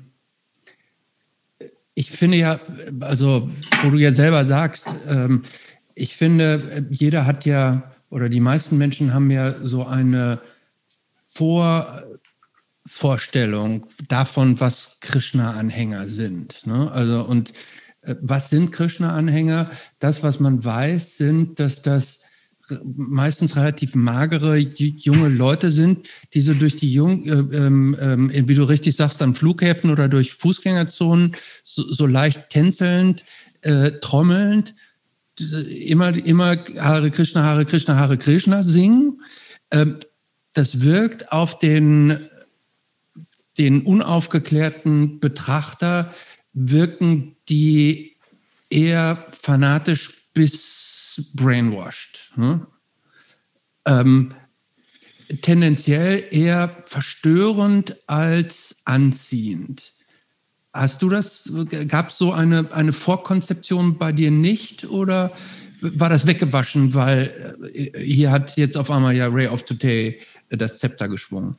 Ja, das ist äh, jetzt nicht so gewesen, dass da Ray of Today mit der Bhagavad Gita vor mir rumfuchtelt und dann renne ich da mit. So war es ja nicht, sondern ähm, durch den Kon also das hat mich erstmal auch wieder überhaupt nicht interessiert, eben weil, warum soll ich mich verkleiden, um, um äh, irgendeine Spiritualität zu leben oder was auch immer da dahinter steckt? Warum muss ich mir da erst irgendwelche indischen Gewänder anziehen, ja. ähm, wenn ich, wenn, wenn es doch eigentlich um was Universelles gehen soll? Also deswegen, mich hat es einfach überhaupt nicht angesprochen. Natürlich ist es anziehend. Also ich bin ja dann auch äh, in Böblingen gab es eine, eine, eine, Tempelgemeinschaft. Also das hört sich jetzt so an, wie wenn da ein riesen Tempel gebaut ist. Das war einfach eine, eine Wohnung, wo mhm. ein paar Devotees einfach gelebt haben und die da halt einen Altarraum hatten und wo die eingeladen haben, wo jeder hingehen konnte. Und dort bin ich dann hingegangen. Das hatte erstmal mit Shelter da, erstmal nichts mehr zu tun. Oder ja klar. Schon. Nee, nee, okay. da, danach so. Also mhm. das ist dann so Mitte der 90er so mhm. gewesen. Also so 95, 96 muss es dann gewesen sein da bin ich tatsächlich in so eine Krise gekommen für mich, wo ich gedacht habe, ich brauche doch jetzt mal irgendwo Antworten. Warum kriege ich denn keine Antworten von mhm. niemandem? Und da habe ich dann angerufen in den Tempel in Böblingen und habe gesagt, so Kollegen, wie ist das bei euch? Gib, gib äh, kann man da vorbeikommen? Kann man da mal vorbeikommen? Kann man mal mit euch sprechen? Weil eben das ist genau, was Christopher sagt. Weißt du, nur den ganzen Tag vor mir rumtanzen und mir Bücher verkaufen wollen, äh, damit gewinnst du bei mir keinen Krieg irgendwie. Also wir müssen eigentlich ins Gespräch miteinander kommen. Mhm. Ich muss meine Fragen stellen können, die ich jetzt in diesem Moment als Teenager vielleicht oder als Heranwachsender habe. So, Aber und die was haben waren gesagt, das denn eigentlich genau für Fragen? Das waren Fragen wie, ja, ernsthaft, warum bin ich denn eigentlich hier? Was, was soll das hier? Was soll dieses komische Leben? Ich, ich zappel, ich streite mich hier die ganze Zeit mit meinen Eltern. Ich ähm, komme in der Schule nicht richtig zurecht. Die ganze Zeit clash ich mit äh, äh, Lehrern aneinander, die mich nicht akzeptieren. Mit meinen Punkfreunden, wo ich mich aufgehoben gefühlt habe, fühle ich mich überhaupt nicht aufgehoben. Also es mein ging Freund, richtig um die großen Sinnfragen des Lebens. Ja klar, Lebens, die ne? WWWs. Also, Wer, wieso, wieso, von wo, warum, weshalb. Also Sinnsuche, klassische mhm. Sinn Sinnsuche okay. und einfach zu wissen, mach, hast du hier eine Aufgabe? Bist du vielleicht hier, weil du irgendwas zu tun hast oder nicht? Oder ist es hier einfach nur pff, YOLO, äh, mhm. das Beste draus machen vielleicht? Keine Ahnung. Gucken, dass du nicht unter die Räder kommst. Aber mir war das einfach nicht genug. Ich habe gedacht, also ernsthaft, wenn das alles ist, dann ist es mhm. aber ganz schön wenig, ehrlich mhm. gesagt. Und dann ist es auch ganz schön eine erbärmliche Veranstaltung hier irgendwie. Dieses Leben. Dieses Leben. Also nicht mehr mhm. meins direkt mehr. Mir ging es ja jetzt nicht nee. schlecht, aber global galaktisch, guck dir die Welt an. Kriege, Armut, Hunger, äh, damals in Afrika, die ganze Zeit hier, die, die ganzen armen, dünnen Kinder und so. Das kann es doch nicht sein. Was ist denn hier? Warum ist das alles so? Und das sind, und das als Jugendlicher, dann rufst du beim Tempel an und fragst, ob du mal vorbeikommen kannst. Und dann sagen ja. die, mach das, komm vorbei. Okay. Und dann? Und dann? Und dann war das super nett und da roch es gut. Alle waren total hübsch angezogen. Es war bunt alles. Endlich mal bunt. Ich meine, ich bin aus dem protestantischen Elternhaus. Da ist nichts bunt. Da riecht es nicht gut. Da gibt es am Sonntag mal was Gutes zu essen. Aber da gab es dauernd was Gutes zu essen. Da waren lauter bunte Bilder überall und Blumen. Und also ich fand es schon anziehend. Ich glaube, das ist auch das tatsächlich, was die Leute als erstes so auch als angenehm dann vielleicht, wenn sie da mal hingehen, ähm, so empfinden. Und ähm, naja, und dann saßen wir da und haben halt einfach echt tagelang geredet. Und ähm, ah, klar, als Jugendlicher hast du dann nochmal eine Latte andere Fragen, ne? Und endlich hört dir mal jemand zu und endlich äh, nimmt dich mal jemand ernst. Ja, du bist, du bist so, wenn das als Erwachsener meine ich. Ja, genau, ja, gut, ist ja. So, also. Erwachsene nehmen einen Teenager ernst. War eine Erfahrung, die ich so erst ja. Aber Teenager warst du ja nicht mehr. Das war ja dann schon Doch, so 95, da war ich so Ende, Ende, so 18. Okay, also 17, 73 18. bist du geboren, wenn ich dich erinnern darf. Ja, danke, aber. also gut, aber ich finde, ja, das ist natürlich noch total, also. Immer, also für mich immer noch heranwachsend. Ja, ja, total. Also 22, 23, 24 ist ja kann ja, man oder jugendlich fassen, so, aber bist kein ja. Teenager mehr, so, ne? Nee, also, kein Teenager, aber ja, ja, ja. immer noch mental irgendwie schon noch. Ja, du weißt ja noch nicht, wie dein, was willst du nee, als Beruf voll, machen? Ja. Du weißt noch nicht, wo du mal enden wirst, wie du leben wirst. Da wohnst du ja, also ich wohnte ja, was noch hast du denn da in der Zeit überhaupt gemacht? Also ah, Schule ich war in der fertig, Schule. Ne? Nee, ich bin zweimal sitzen geblieben. Ah, okay. Ich wollte gerade sagen, ich habe Abi 92 gemacht, wir sind der gleiche Jahrgang. Okay. Ich bin, ja, ich bin relativ früh eingeschult worden. Ja, ich bin ja. mit sieben eingeschult worden okay, und zweimal ja, sitzen geblieben. Ja, das ist Dann bist du 21, wenn du Abi machst. Ja, okay. Ja, und Schulzeit ist natürlich noch was ganz anderes. Da weiß, weiß man ja wirklich nicht. Da hast du Zeit. Hast du A Zeit und Da B, kannst du mit den Krishnas rumhängen. Was, was, was machst du denn danach und wo soll es hingehen? Ja, genau. Und das sind all die Fragen und du weißt Ja, nicht, was dann, dann, dann auf der einen Seite willst du ausbrechen aus diesem Schulding, wo dir jeder immer den ganzen Tag sagt, was du zu tun und zu lassen hast. Und auf der anderen Seite macht dir das tierisch Angst, weil du nicht weißt, was kommt denn nach dem Abi? Was, was wird denn dann? Ich habe keine besonderen Talente, dass ich weiß, ich könnte jetzt eine Ausbildung machen und einen Beruf finden. Ich, ich weiß nicht, was ich ja, und, und kann. genau, und ja, nicht, nicht nur, was man kann, aber vor allem auch nicht, was man will, wahrscheinlich. Ne? Was also- willst du? Was, was, Ja, ja. dann- du- du- Also es gibt ja Leute, die haben einen Plan. Ich sage, ich will das studieren, dann werde ich Rechtsanwalt. genau. Oder, Oder keine Arzt. Ahnung. So, Wer oder Arzt. könnte denn auf die Idee kommen? gibt, gibt Leute, die werden Rechtsanwalt. So, aber nee, es gibt ja Leute, die schon. Glaubt man du- gar nicht, ne? Aber Ja, es gibt ja wirklich, du hast ja, es, aber tatsächlich, also Ganz schlechtes Beispiel. gibt es ja Leute, die schon während der Schulzeit wissen, ich mache das und das und dann will ich das machen. Ob das klappt, ist mal noch eine andere Frage, aber Genau. ich wusste auch überhaupt nicht, was ich nach, dem- nach der konnte ein Schule machen bisschen- sollte. mit Sprachen so, ich konnte ganz gut schreiben so. Ja. Aber was machst du denn damit? Naja. Gab es denn da nicht auch irgendeine gewisse Erwartungshaltung von deinen Eltern, dass du irgendwas Anständiges, Ordentliches im klassischen Sinne lernst, Ausbildungs- Studierst studieren musst, irgendwie BWL studieren oder so? Nee, also oder ich gab es da glaube, keine die Vorgaben gab es nicht. Aber ich glaube, für meine Eltern, also vor allem, also meine, mein Vater vor allem, der kommt natürlich aus einem alten bürgerlichen Kaufleute-Geschlecht, sage ich jetzt mal.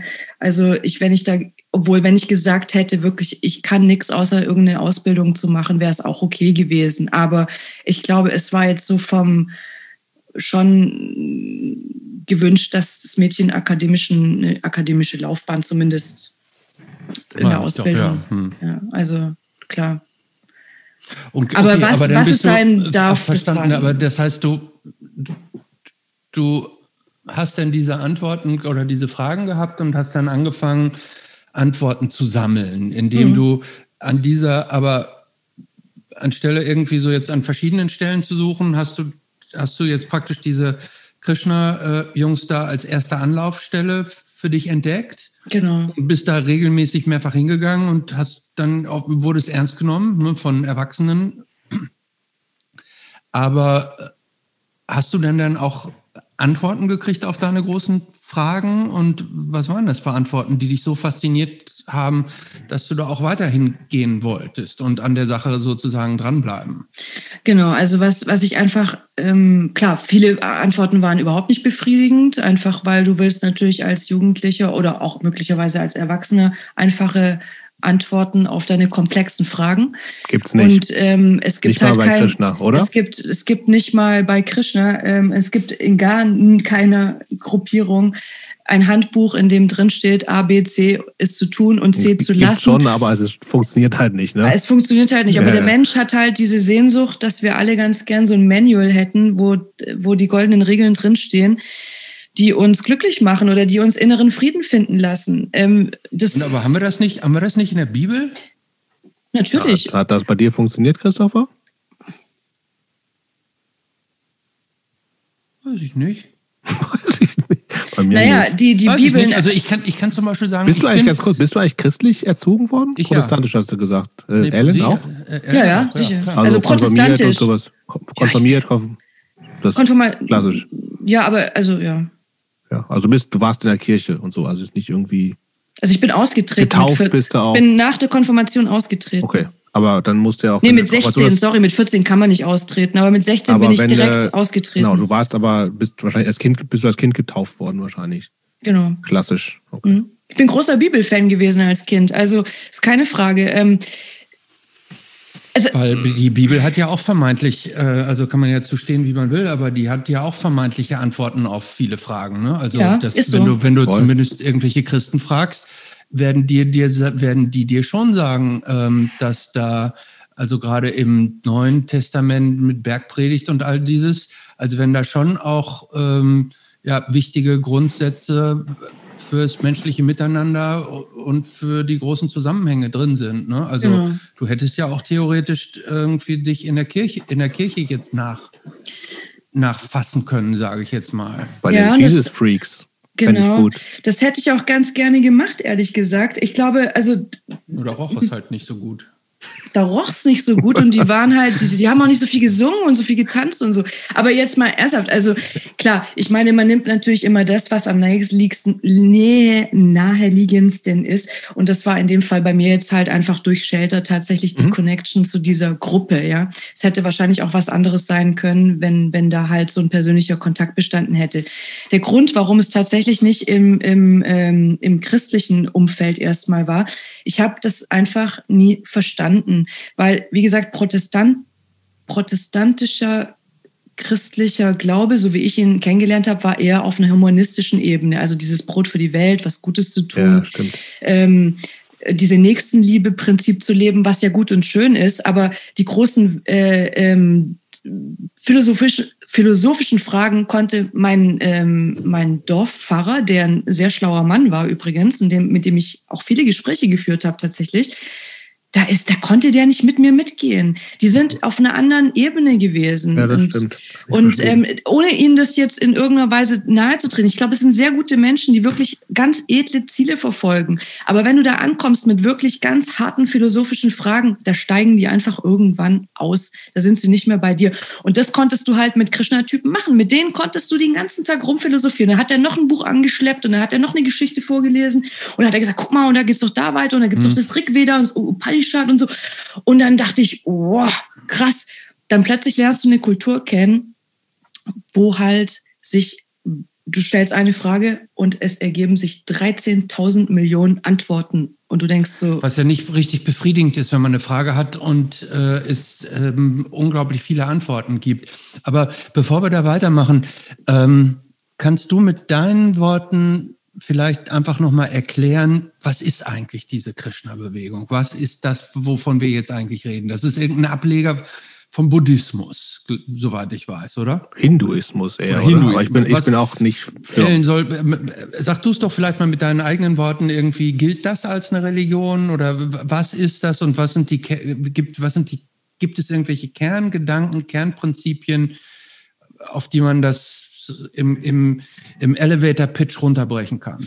Also du hast jetzt wahrscheinlich Buddhismus deswegen im Kopf gehabt, weil ich das vorhin kurz angesprochen habe. Also ich glaube, Buddhismus ist so das Erste, womit man sich so äh, mit asiatischen Religionen erstmal beschäftigt, weil es halt so super bekannt ist durch den Dalai Lama und so. Und weil es halt auch erstmal nicht als diese klassische Religionsform gilt, weil der Buddhismus erstens sehr friedlich ist und sehr annehmend und weil er halt sehr, sehr offen auch einfach ist und dich erstmal lässt. Der will ja erstmal mal nichts von mhm. dir. Ähm, und dann gehen wir natürlich in den Hinduismus, also in den, auf den indischen Subkontinent. Und der Hinduismus, den Hinduismus als solchen gibt es nicht. Es ist so, wie wenn die Leute sagen, ja, sprichst du dann Indisch, wenn du das studiert hast? Es, Indisch gibt es nicht. Mhm. Ähm, Hinduismus beschreibt eigentlich nur all die Religionsformen, die auf dem indischen Subkontinent einfach irgendwann mal entstanden sind vor 5000, 10.000 Jahren. Und ähm, dort gibt es einfach bestimmte Strömungen und eine dieser Strömungen ist eben dieses, dieser Vaishnav, Vaishnava-Hinduismus, den du jetzt eben aus diesen Krishna, aus dieser Krishna-Gruppierung kennst. Die, das sind wir kennen ja noch gar nicht so richtig. Also wir sind ja. Also wir, du kennst diesen Pantheon zum Beispiel, da gibt es unheimlich viele Götter. Du kennst den, den Ganesha mit seinem Elefantenkopf. Du kennst möglicherweise noch seinen Vater Shiva, der dem der Ganges aus den Haaren, aus den Dreadlocks entspringt, der mit dem Dreizack auf seinem Tigerfell sitzt. Genau, ach so, genau. Das, diese ganzen Göttergestalten. Diese ganzen Göttergestalten, die einfach bestimmte Qualitäten repräsentieren, aber die auch eigene Anhängerschaften haben. Also es gibt Menschen, die eben Shiva als, als ihren Gott ansehen in ihrer Tradition. Es gibt Menschen, die nur Krishna, nur Vishnu ansehen in ihrer Tradition. Und so ist es in Indien quasi regional, aber auch dann, also einfach geografisch. Im Norden sind es dann mehr die und im Süden mehr die. Es ist einfach auch eine regionale Tradition, die sich dort dann auch durch die Familienstrukturen und durch das Kastensystem, was es eben in Indien gibt, eben immer bis heute noch durchgezogen hat. Und jetzt ganz konkret auf diese Krishna-Bewegung, also sie stammt aus Indien. Sie wurde eben in den 60er Jahren, gut, da gab es ja noch mehrere, es ist ja nicht nur Srila Prabhupada gewesen, der im Westen das erste Mal eine asiatische Religion, muss man ja sagen, oder eine, eine Glaubensform den, den westlichen Menschen nahegebracht hat. Das ja gab es ja schon davor. Bhagwan gab es davor. Es gab auch ja ähm, auch da in den 20er Jahren schon gab es ähm, schon Menschen, die, die in New York eingeladen waren aus Indien, äh, die dort eben dann mal ihre Religion vorstellen durften, ganz einfach. Und der weiße Mann dann gestaunt hat, was es dort alles gibt bei den Hottentotten so. Und also diese, diese, dieser Erstkontakt war schon viel früher da. Die Beatles waren ja auch in Indien und haben ja, dort mhm. ähm, ähm, ähm, sich ähm, ähm, bestimmten Leuten zugetan und dort auch mal Erfahrungen im Ashram gesammelt und so. Und eben Srila Prabhupada, und das ist jetzt eben diese Tradition mit diesem Krishna-Bewusstsein, der kam dann eben, glaube ich, Ende der 60er nach New York und hat dort eben diese seinen Auftrag, den er von seinem spirituellen Meister bekommen hat, dieses, diesen Glauben den westlichen Menschen nahezubringen, einfach umgesetzt und hat dort einen kleinen Tempel gegründet. Und das ist eben, worauf, also in der Tradition stehen die Jungs von Shelter und Chromax und genau und und Achso, Moment, nur dass ich das richtig verstehe. Das heißt, das ist eine Gruppierung. Aber das ist praktisch das ist praktisch so konfiguriert für die westliche Welt von einem Inder, so eine Art Guru, der dann in den Westen gegangen ist, um praktisch für die westliche Welt so ein, ein, ein indisches, hinduistisches Paketchen so zu basteln? Ja, nee, ich denke nicht. Also ich denke, sie mussten natürlich schon so ein bisschen was. Also gibt ähm, es in, in, Indien gar keine Krishnas? Sind, ist doch. Das, achso, die gibt es ja auch. Ja, aber die nennen sich nicht Krishnas. Also das, was wir als, als, als Krishnas so, also Hare Krishnas bezeichnen, das sind dort wirklich in der, also so wie, wie jetzt zum Beispiel, weiß nicht, Jobs, vielleicht bist du ja katholisch, äh, in der katholischen Familie groß Auch geworden. Auch nur Protestant. Also Sorry. so wie wenn du jetzt hier fragst, ähm, wie, äh, was ist die, bist du katholisch oder protestantisch? So ist es dort eben auch durch die Familienübertragung, dass du da halt in der oder der Tradition eben zu Hause bist, sage ich okay. jetzt mal. Hm. Und so war es dort halt auch. Ich denke, sie haben natürlich ein bisschen was modifizieren müssen, ja, weil wenn du, wenn du natürlich mit Menschen, die auf dem indischen Subkontinent groß geworden sind, in deiner eigenen Sprache über diese sehr komplexen philosophischen Dinge auch sprichst, ist es was anderes, wenn, wenn du da so einen Typen wie uns beide sitzen hast, die erstmal überhaupt nicht wissen, um was geht's denn da eigentlich? Natürlich musst du da eine andere Sprache wählen und du musst es den Leuten ein bisschen anders verpacken, möglicherweise, weil, weil sie es halt gar nicht kennen. Die kennen ja die ganze Terminologie auch gar nicht. Aber er hat es nicht in irgendeiner Weise mh, hm, angepasst als Spezialpaket für den Westen. Das nicht. Er war sehr, sehr authentisch in dem, was er gemacht hat. Aber das ist so eine Art Guru, oder? Also wie genau. war, ja. Srila Prabhupada war so der, ja, der spirituelle Meister, der Guru von vielen. Der, der, diese, genau. der diese Philosophie die, die hat er sich ja nicht ausgedacht. Ne? Also, genau. sondern was die, Er hat sie weitergegeben bekommen weitergegeben. von seinem spirituellen Meister und genau, er hat sich in sehr hohem Alter erst dann entschieden, diese Reise zu machen und in den Westen zu gehen. Ich glaube, da war er schon 70, über 70, glaube ich, der Mann, ja. Genau. Und dort ist es dann eben in der Zeit, dieser Hippie-Zeit, natürlich auf fruchtbaren Boden gestoßen. Ne? Klar, da haben die alle was gesucht und was Exotisches möglicherweise auch, klar. Ähm, Genau, und ähm, so ist es ja dann auch in unserem westlichen Bewusstsein so angekommen, auch mit dieser ganzen Yoga-Bewegung und so, ne? Das ist dann. Und was ist, äh, kann man das jetzt auch inhaltlich irgendwo runterbrechen, was man sagen kann, das sind so die Kernprinzipien oder darum geht es? Mhm.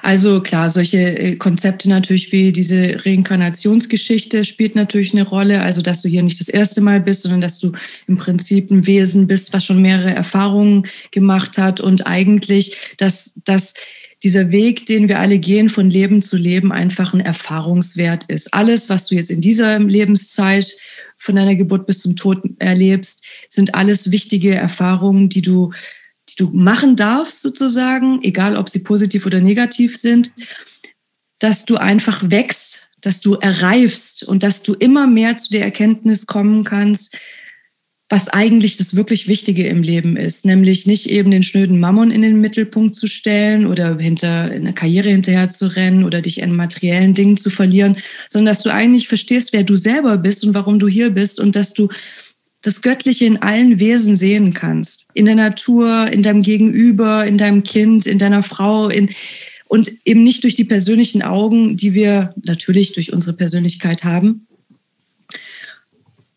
sodass wir irgendwann vielleicht diese, diese Möglichkeit als, als, als menschliche Wesen haben können, aus diesem Rad der Geburten und Wiedergeburten auszutreten und ähm, zu Gott nach Hause zu kommen. Das ist im Prinzip das wesentliche Prinzip der dahinter. Dem Buddhismus übrigens nicht ganz unähnlich. Sag mal, wie, ähm, wie schnell war für dich eigentlich klar, ey, das ist mein Ding? Wie, wie lange hat das gedauert, bis du dich sozusagen auch als selbst als Devotee identifiziert hast oder tituliert hast, wie auch immer? Also jetzt so, das zu so benennen jetzt nicht so, aber das jetzt so der, ähm, dass es aber Sinn macht du dich für jetzt mich. überhaupt so? Also ich bin geistig auf dem geistigen Weg. Ähm, ich ich ähm, würde das jetzt nicht mich so bezeichnen okay. als ich bin auch nicht eingeweiht worden. Ähm, wann, wann hast du dich für dich erkannt, dass das genau dein Ding ist? Wie schnell das kam das? Also als ich dann festgestellt habe, so, ähm, dass ich auch nicht genau weiß, was ich eigentlich studieren soll und so, hat ähm, also ich war davor ein Jahr lang äh, in Chile und da habe ich auch Devotees getroffen und so. Und ähm, als ich dann nach Hause gekommen bin, wusste ich auch nicht so genau, was ich machen sollte. Und dann kam ein Freund zu mir und hat gesagt, weißt du was, du willst wissen, ob das wirklich dein Ding ist mit diesem Krishna-Bewusstsein? Alles klar, dann gehen wir jetzt nach Indien. Und dann haben wir uns Flugtickets gekauft und einen Rucksack gepackt und dann sind wir nach Indien, nach Delhi geflogen und sind ähm, in den Tempel gegangen und ähm, rumgereist und so. Und da habe ich dann so gemerkt, oh krass, das ist aber eine ganz andere Nummer, als ich mir das so vorgestellt hatte. Oh ja, glaube ich. Ähm, und plötzlich, weißt du so, im, wenn du wenn du hier im Westen in irgendwelchen Tempeln abhängst, dann erzählen die dir, dass es das gelobte Land ist und da ist da ist alles ganz wunderbar und dann kommst du dahin und das ist die dritte Welt und da sind mhm, Menschen, die ich, das wollte ich nämlich sagen. Also äh, Indien, ich war auch, in Indien und ich finde, Indien ist eines der anstrengendsten Länder, in dem man unterwegs sein kann. Und auch, ja. also, ähm, die, also der, der Umgang und äh, die, die fehlende, der fehlende menschliche Raum, hm, also die, dieses, die, die enge aufeinander und keinen Abstand halten und so weiter. Ich, äh, wie, wie kommt man da zur Ruhe? Wie findet man da Antworten? Oder seid ihr dann tatsächlich von dem indischen Alltags Chaos direkt in so einen Tempel rein und Tür zu und dann war Ruhe. Ja, genau. Also am Anfang sind wir erstmal da ähm, für uns geblieben und haben das erstmal so ein bisschen auf uns wirken lassen, bis wir akklimatisiert waren. Und dann sind wir rumgereist. Von Norden bis Süden sind wir rumgereist. Und zwar genauso wie du sagst, ich bin überhaupt nicht drauf klargekommen. Also ich bin, habe schon ein paar Länder in meinem Leben gesehen, auch Drittweltländer, auch davor schon. Aber Indien war echt nochmal eine andere Liga. Das war einfach komplett so eine krasse Veranstaltung, dass ich auch richtig krank geworden bin und ich da erst mal sechs Wochen im Hotelzimmer in Ich war auch in Indien, ich war, so, ich war auch. Ich war so krank, ey. Ich krank da war da. Ja. Ich war sechs Wochen einfach nur krank, weil ich, ich wollte auch niemanden mehr sehen, ey. Ich wollte da niemanden, die, ja, die sind so distanzlos mit allem irgendwie und laut und, und es war einfach wahnsinnig anstrengend. Alles war anstrengend irgendwie. Und, ähm, und die naja, lassen also, dann ja auch nicht in Ruhe, wenn man sagt, genau. man will in Ruhe gelassen werden, sondern äh, und Erst Nein ist kein Nein, sondern. Und das sind ja auch dann nicht Einzelne, sondern die, die treten ja so in ja. Horden auf und so. Wie auch immer, ähm, ich habe mich Jobs, damals. Warst du schon mal in Indien? Nee, aber ich habe auch so, so ähnliche Sachen von vielen Leuten gehört. Das ist also es wahnsinnig ist anstrengend. Auf der ist, anderen Seite, und dann natürlich auch das Klima, ja. Mhm. Äh, also das, heiß in der Regel. Ja. Genau. Und ähm, aber ich habe mich damals eben schon für diese ganzen ähm, mythologischen Geschichten ja auch interessiert. Und dann haben wir unsere Tour tatsächlich so ausgerichtet, dass wir von Tempel zu Tempel ähm, oder von, von heiliger Stätte zu heiliger Stätte mhm. ähm, gefahren sind, um uns wirklich alles anzugucken. Ähm, also äh, vom auch Geburtsort von Buddha in, in Nepal sind wir dann ähm, also wirklich über alle heiligen Städte, die in jeder Tradition vorhanden sind, äh, haben wir abgeklappert und das war einfach mega interessant. Also wenn man und dann haben wir uns dort die Geschichten vor Ort durchgelesen und das war einfach. Aber hat, haben die dann irgendwie mehr Sinn gemacht für dich gleich? Hat das, hat das sich anders angefühlt, als wenn das im ja, in einer, in einer genau. Zweizimmerwohnung erzählt wird? Genau, es fühlt sich dann schon anders an und weil es dann auf einmal in einem anderen Kontext steht irgendwie. Mhm. Und dann ist es mir einfach klar geworden, es geht nicht um äußere Geschichten. Es geht nicht, also zum Beispiel die Bhagavad Gita als Geschichte ist ja eigentlich eine ziemlich doofe Geschichte. Da ist ein Schlachtfeld, da stehen sich zwei verwandte Heere gegenüber. Arjuna, der, der Held der Geschichte, steht auf seinem Streitwagen, da waren wir übrigens auch, ähm, die, also man kann das angucken, dieses Schlachtfeld. Der steht auf seinem Streitwagen und ähm, hadert mit dem Leben, weil er eigentlich äh, kurz davor ist, seine ganzen Cousins, Brüder und was weiß ich umzubringen, weil die im verfeindeten Heer stehen. Also da gab es ja einen Familienstreit vorher. Und geht so in sich und dann erscheint ihm Krishna und sagt, bleib ganz ruhig, Kollege. Das hat, macht alles schon Sinn. Und erklärt ihm anhand dieses Beispiels, anhand dieses Schlachtfeldes, wie die Welt aufgebaut ist. Und es geht also auf einer äußeren Ansicht überhaupt nicht um Krieg oder Leute umbringen oder so, sondern es geht eigentlich um diesen inneren Kampf, den wir immer miteinander führen, mit uns selbst, diesen inneren Konflikt, das Gute zu wollen und am Ende doch das Schlechte zu erzeugen.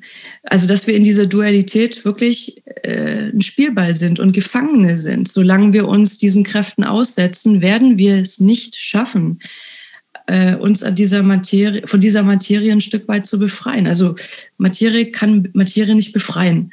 Und das ist eine Erkenntnis, ja, die muss man halt erstmal, das kann einem keiner beibringen und das kann keiner einem, kann man sich nicht anlesen. Das muss man echt erfahren einfach, dass die Gitterstäbe sind manchmal verformbar und manchmal dehnbarer, aber wir werden sie nicht durchbrechen können, wenn wir da nicht einen inneren Weg damit anfangen. Und das ist, das ist die Erkenntnis gewesen, die ich damals gewonnen habe, dass es eben nicht darum geht, sich in bunte Gewänder zu hüllen oder ähm, keine Ahnung, ähm, bestimmte Dinge zu tun, ähm, um, um als besonders religiöser Mensch dazustehen oder aber das, das ist ja, also für mich als, als aus, außen, das macht für mich total Sinn. So, also sowieso, also ich respektiere das natürlich voll.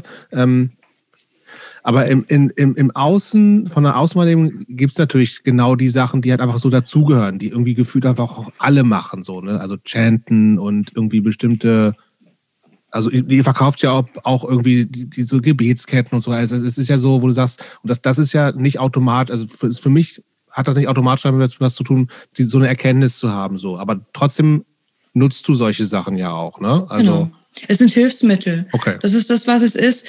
Also selbstverständlich ähm, sind auch ähm, kleine Statuen oder Bilder von Göttern oder von anderen Dingen.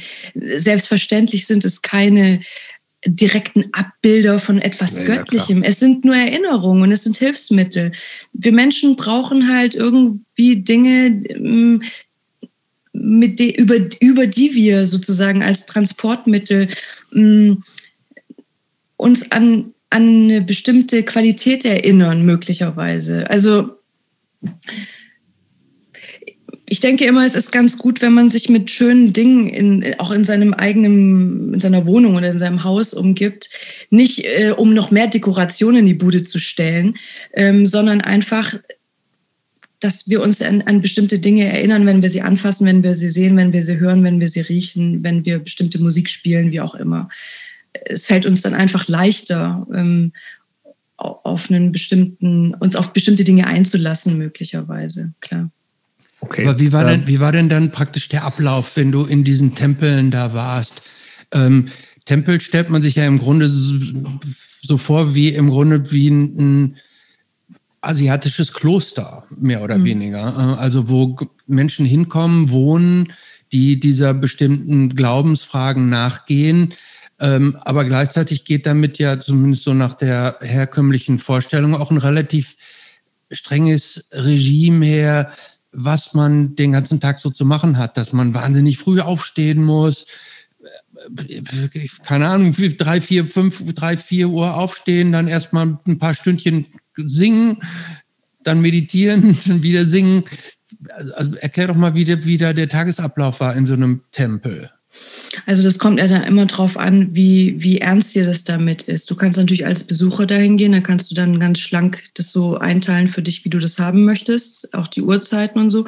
Wenn du aber jetzt dahin kommst und sagst, so, mir gefällt es ja ganz gut, ich möchte gerne in eurer Tempelgemeinschaft leben, dann äh, gibt es in Deutschland ja zum Beispiel auch bestimmte, ähm, immer noch bestimmte Tempelgemeinschaften, die das anbieten, dass du da einziehen kannst und dort dann im Ashram lebst. Also dann bist du dort in der geschlossenen Gruppe und da kannst du dann erstmal als Besucher bleiben für eine bestimmte Zeit. Also ich weiß nicht, das muss man dann wahrscheinlich mit denen vor Ort da irgendwie besprechen. Und dann äh, solltest du dich aber, wenn es dir möglich ist, an die Hausregeln halten. Das bedeutet dann zum Beispiel tatsächlich früh aufzustehen, weil da dann wie, eben. Wie früh ist denn früh? Also ich glaube, um 4 Uhr morgens fängt die erste Zeremonie an. Ähm, das geht, glaube ich, eine halbe Stunde oder so. Und dann wird, ähm, werden dann da die Runden gechantet, deine 16 Runden. Dann gibt es irgendwann mal ein Frühstück irgendwie und dann haben die bestimmte Arbeiten zu erledigen, also so Haus, häusliche Dinge zu tun. Und dann geht es halt über den Tag weiter so mit bestimmten Einheiten von, was ich, dass man da sich zu einer Gruppe trifft, wo man dann Bhagavad Gita Sachen bespricht oder so. Also, ich meine, ich war da in den 90ern, weißt du so, ähm, das, ich weiß nicht, ob das hat, da hat, wird sich wahrscheinlich nicht viel geändert haben dran, aber ähm, ich habe dort tatsächlich eine sehr kurze Zeit nur verbracht. Ich persönlich. Mhm. Und muss man dann nicht auch irgendwann äh, Geld anschaffen sozusagen? Also äh, gehört nicht auch zur, zur, zur ordentlichen Pflicht eines Devotees, dass er dann irgendwann raus auf die Straße geht und ähm, ähm, Bücher verkaufen muss, sammeln muss oder so? Also gehört, muss, muss nicht auch Geld irgendwann rangeschafft werden? Wahrscheinlich ist es so, wie du sagst. Also ich denke, dass da dann die, die sich da wahrscheinlich in ihrer Persönlichkeit gut dafür eignen, also die besonders gut auf Menschen zugehen können, wahrscheinlich angesprochen werden und gefragt werden, ob sie das nicht machen möchten, ja. Also es ist keine Pflicht. Nee, eine Pflicht ist es nicht. Also wenn du sagst, sorry, aber ich habe jetzt vielleicht kann es besser kochen oder ich kann mich besser um andere Sachen kümmern, dann ist es, denke ich, ganz normal, dass, dass man da schaut, wer, wer auch was gern macht. Weißt du, es bringt doch nichts, mhm. wenn sich da einer ich, verbiegt ich, irgendwie. Mhm, ich, ich, bilde mir ein, in der äh, Biografie von John Joseph gelesen zu haben, der war ja auch zum Teil in diesen Tempeln, ja. dass die richtig ähm, unter Druck gesetzt wurden, praktisch mehr Geld dran zu schaffen und das ist, ja nicht der, die, das ist ja nicht der Standard, ne? Nee, deshalb frage ich ja. Nee, ja. Also ich nee, denke, diese, diese, diese Geschichten gibt es. Da kann man ja auch, äh, auch Dokumentation drüber anschauen. Ja. Ich kann dir das nicht aus erster Hand sagen, deswegen halte ich mich da zurück. Ich mhm. kenne aber solche Geschichten. Ich mhm. kenne auch Leute, die dazu was sagen könnten. Aber ich persönlich ähm, habe mich da ähm, nicht ähm, zur Verfügung gestellt, weil mir das unangenehm ist. Und das war dann auch okay? Ja, selbstverständlich. Okay. Also, Wie ist überhaupt die Rolle da von, von Frauen äh, in, bei, bei euch, sage ich jetzt mal, bei den Krishnas? Also ich fand es sehr, das war ein großer Knackpunkt in den 90ern auf jeden Fall. Das war auch der Grund, dass ich dann irgendwann nicht mehr da mitmachen wollte, ähm, weil das war noch ein schlimmerer Jungsclub als die ganze Hardcore-Szene zusammen. Ähm, also ich habe gedacht, wir tanzen und toben da alle zusammen fröhlich rum und musste schnell erkennen, dass es dem bei dem mitnichten so war. Also ähm, ist es im Prinzip so auch in den Tempeln ähm, wie in der katholischen Kirche auch. Da sitzen Männer und Frauen auch getrennt. Ne? Mhm. Also ähm, das ist dort im Tempel genauso. Ähm, aber ist das in der katholischen Kirche so? Ja. Ist bei, ist bei den Teil, ja. Ja. Mhm. Da sitzt man schön getrennt voneinander. Ähm, ich gar nicht. Also ähm, das war schon ein großes Thema, ja. Also in den 90ern vor allem, das ist ja heute jetzt besser geworden, aber das, das, es ist, weil, weil es Reformen tatsächlich gab, weil es einfach nicht mehr zeitgemäß war. Diese alten, hergebrachten ähm, Männer sind so, Frauen sind so, ähm, das ging nicht mehr, ja.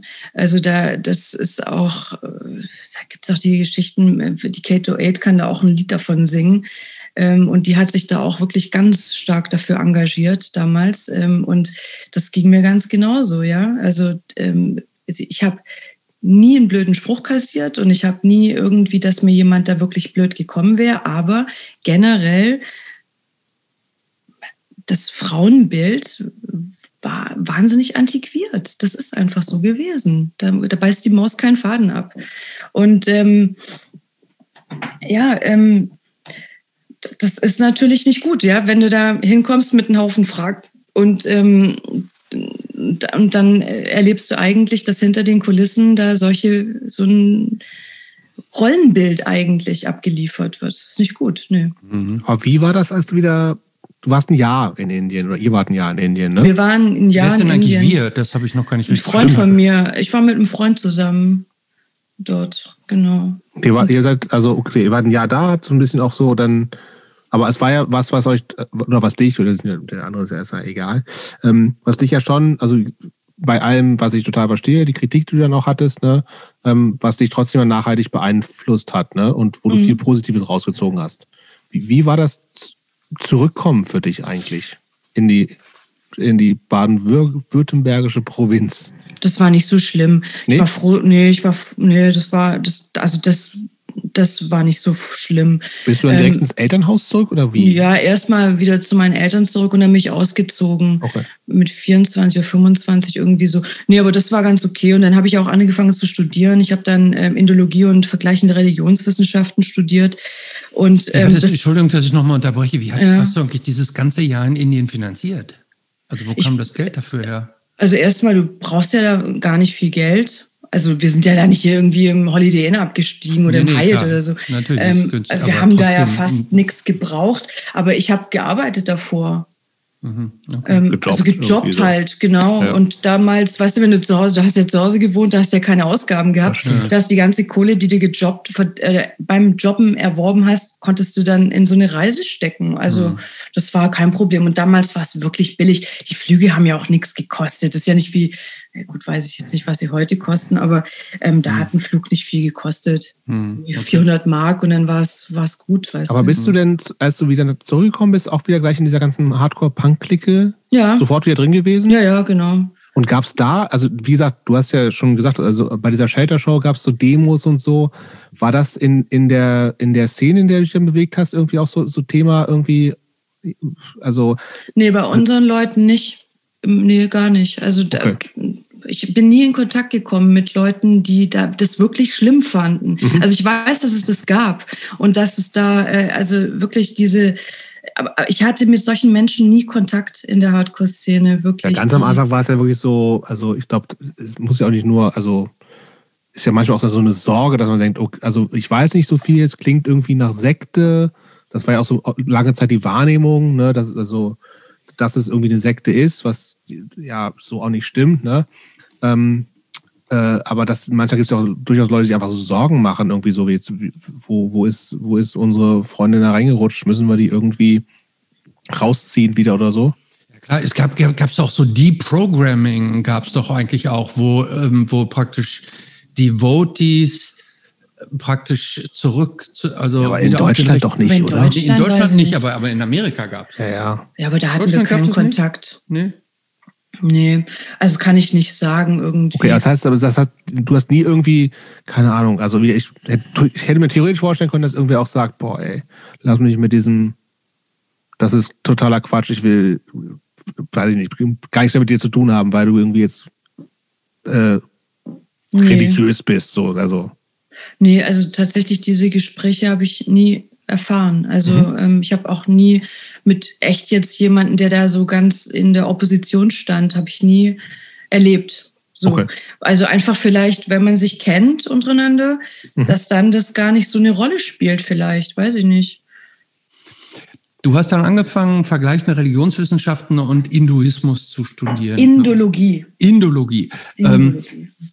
warum? Also was war die Motivation für dieses Studium? War das eigentlich eine Fortsetzung dieser Suche, diese, deiner, diese spirituellen Suche, oder war das auch irgendwie auf eine Art von Beruf ausgerichtet? Oder hast du dir irgendwie eine Vorstellung davon gemacht, was mal denn nach dem Studium passieren soll? Ja, genau. Also nein. Ähm, also ich kam zurück und dann musste, musste ich irgendwas machen. Ich habe meinen Eltern versprochen gehabt, wenn ich, äh, ich habe jetzt zwei Jahre lang, äh, bin ich nicht zu Hause gewesen.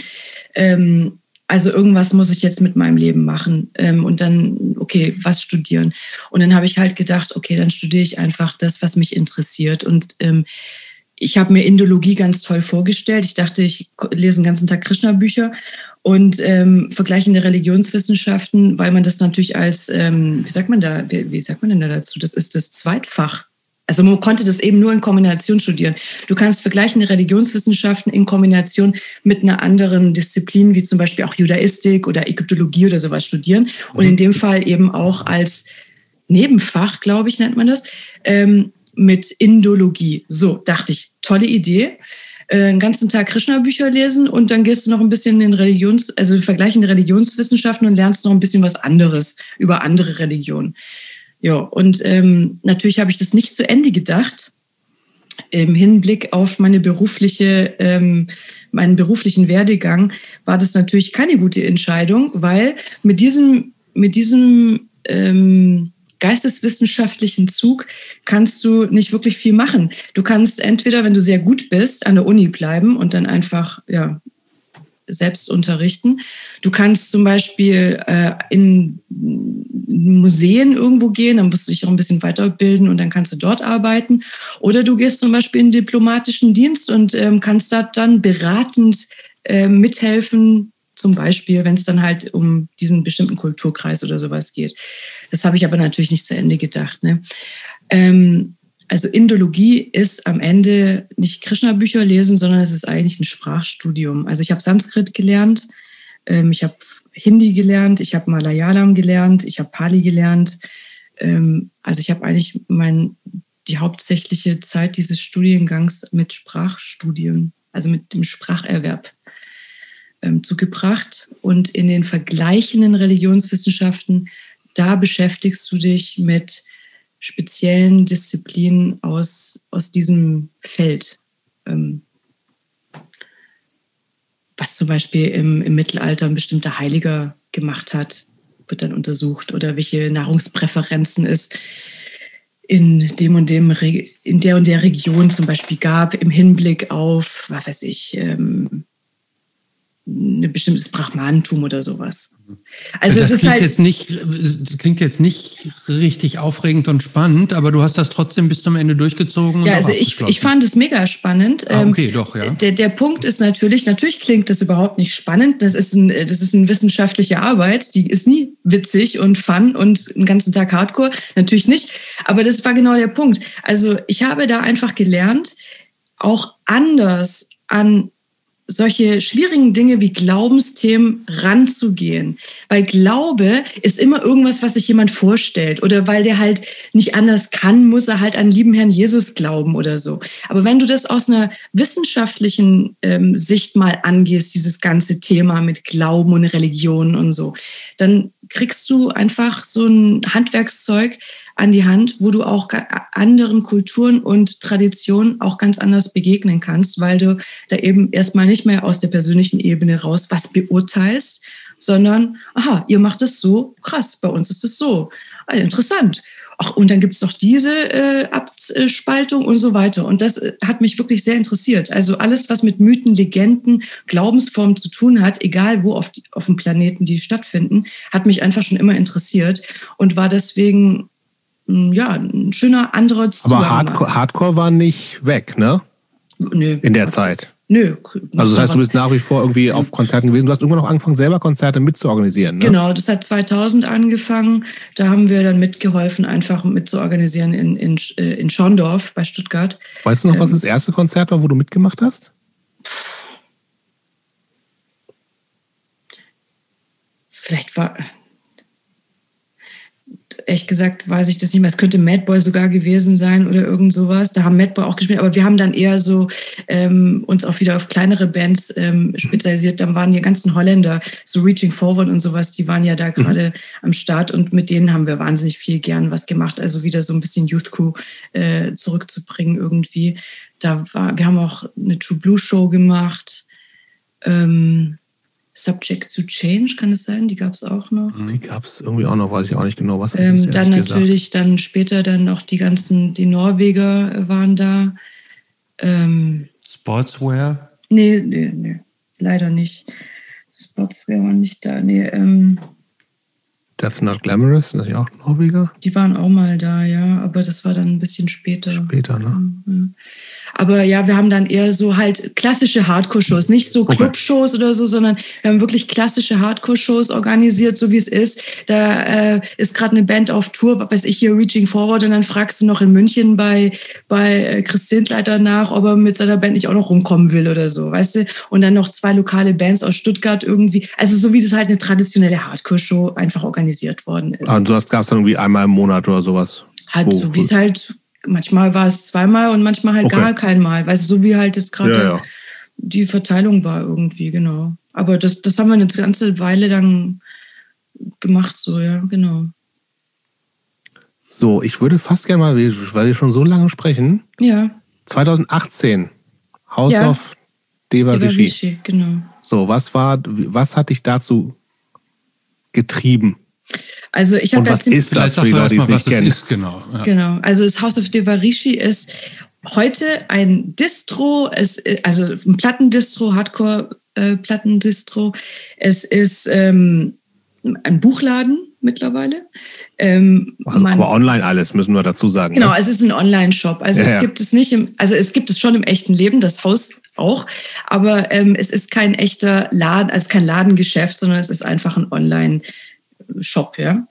Ähm, das Haus auf Divarici haben wir gegründet, also Dama Witt, mein Freund und ich, weil ähm, wir uns kennengelernt haben und er ist ja Italiener, er ist ja aus Mailand.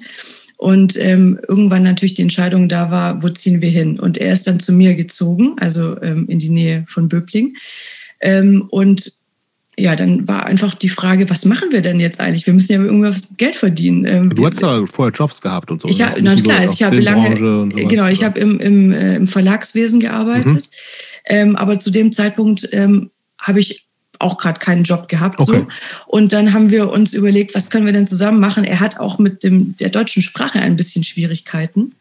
Ähm, und dann haben wir uns überlegt, was können wir denn machen, dass wir da ein bisschen unabhängiger sind und womöglich zum Beispiel auch mal woanders leben können Mhm. irgendwie. Also wir mussten uns da irgendwie so ein bisschen die, unseren, unseren Gegebenheiten gemeinsame anpassen. Zukunft auch irgendwie Genau. planen. Hm? Ja, ich hatte ja damals ja schon so, ähm, so ein kleines T-Shirt-Label gemacht, so aus Spaß, so ein bisschen T-Shirts machen und so. Und dann habe ich gesagt, wir machen halt T-Shirts, oder? Und so. Und, und er ist ja ähm, auch ein Hardcore-Kid und hat in vielen Bands gespielt. Mhm. Er spielt ja auch noch in Safe. Und ähm, er ist so, so ein bisschen wie ihr, so, so Hardcore-Enzyklopädie, so irgendwie. Und dann, Du, nicht ich. Also, Ich auch Und- nicht.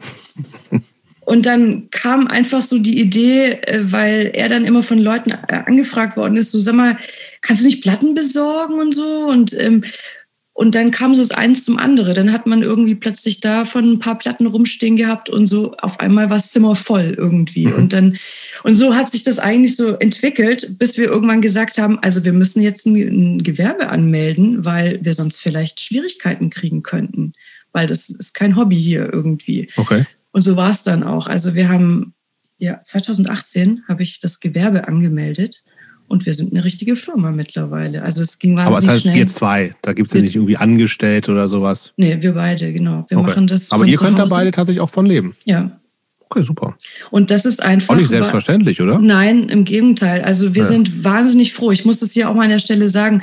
Wir haben so eine treue, ich weiß nicht, wie ich sagen soll. Also wir haben so treue Kunden, Hm. die uns wirklich von der ersten Stunde an unterstützt haben, äh, die, die, also unfassbar, was, was da für eine Gemeinschaft wirklich entstanden ist, ähm, wo auch wirklich, also natürlich kenne ich nicht alle persönlich, ähm, aber auch, ähm, was wir für ein Feedback bekommen und es ist, wie wir angenommen worden sind, wie wenn die auf uns gewartet hätten die ganze Zeit. Aber sind das alles Leute, denen auch diese, dieses spirituelle oder die, die, der Krishna-Bezug bei euch wichtig ist?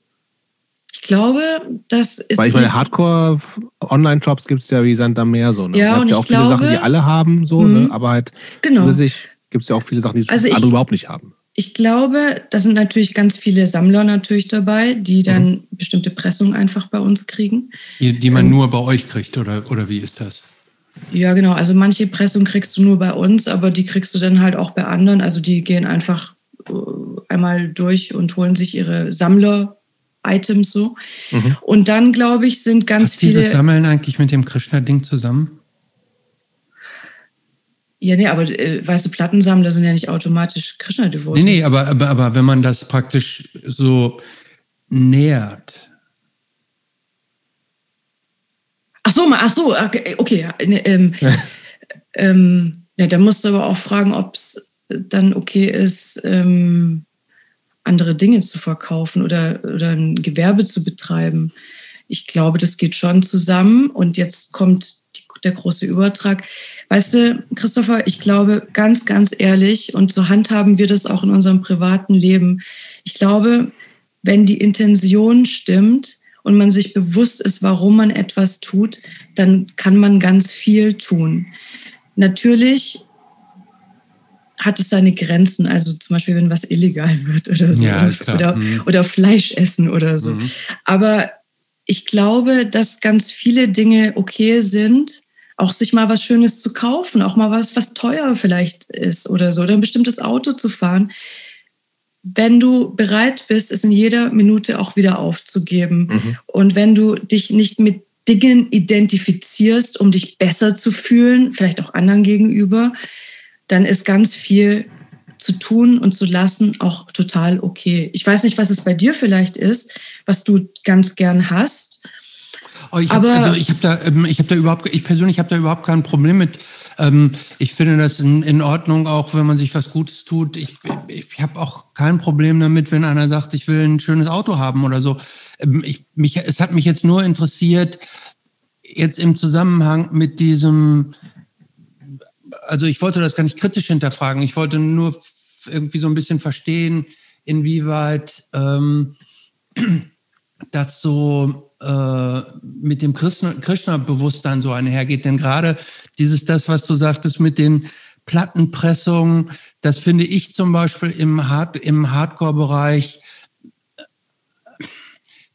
finde ich schon ein bisschen zwielichtiger. Also äh, habe ich so ein bisschen Schwierigkeiten mit diesem, mit diesem extremen Sammeltum von Platten, wo, wo, wo Leute was materialistisches auch ist, meinst was, du, oder was, was total materialistisches mhm. auch ist, wo, wo praktisch nicht nur jede Platte in jeder Pressung, sondern auch von jeder Pressung in jeder mhm. verschiedenen Farbe und ja. ähm, ähm, wo praktisch also auch von, von einer ich glaub, das Pressung, hat gar nicht so eine große Bedeutung, ähm, oder? drei, vier ja. verschiedene Farbvarianten mhm. gemacht werden. Ja, also und natürlich auch vor dem Hintergrund, dass es Leute gibt, die das alles kaufen.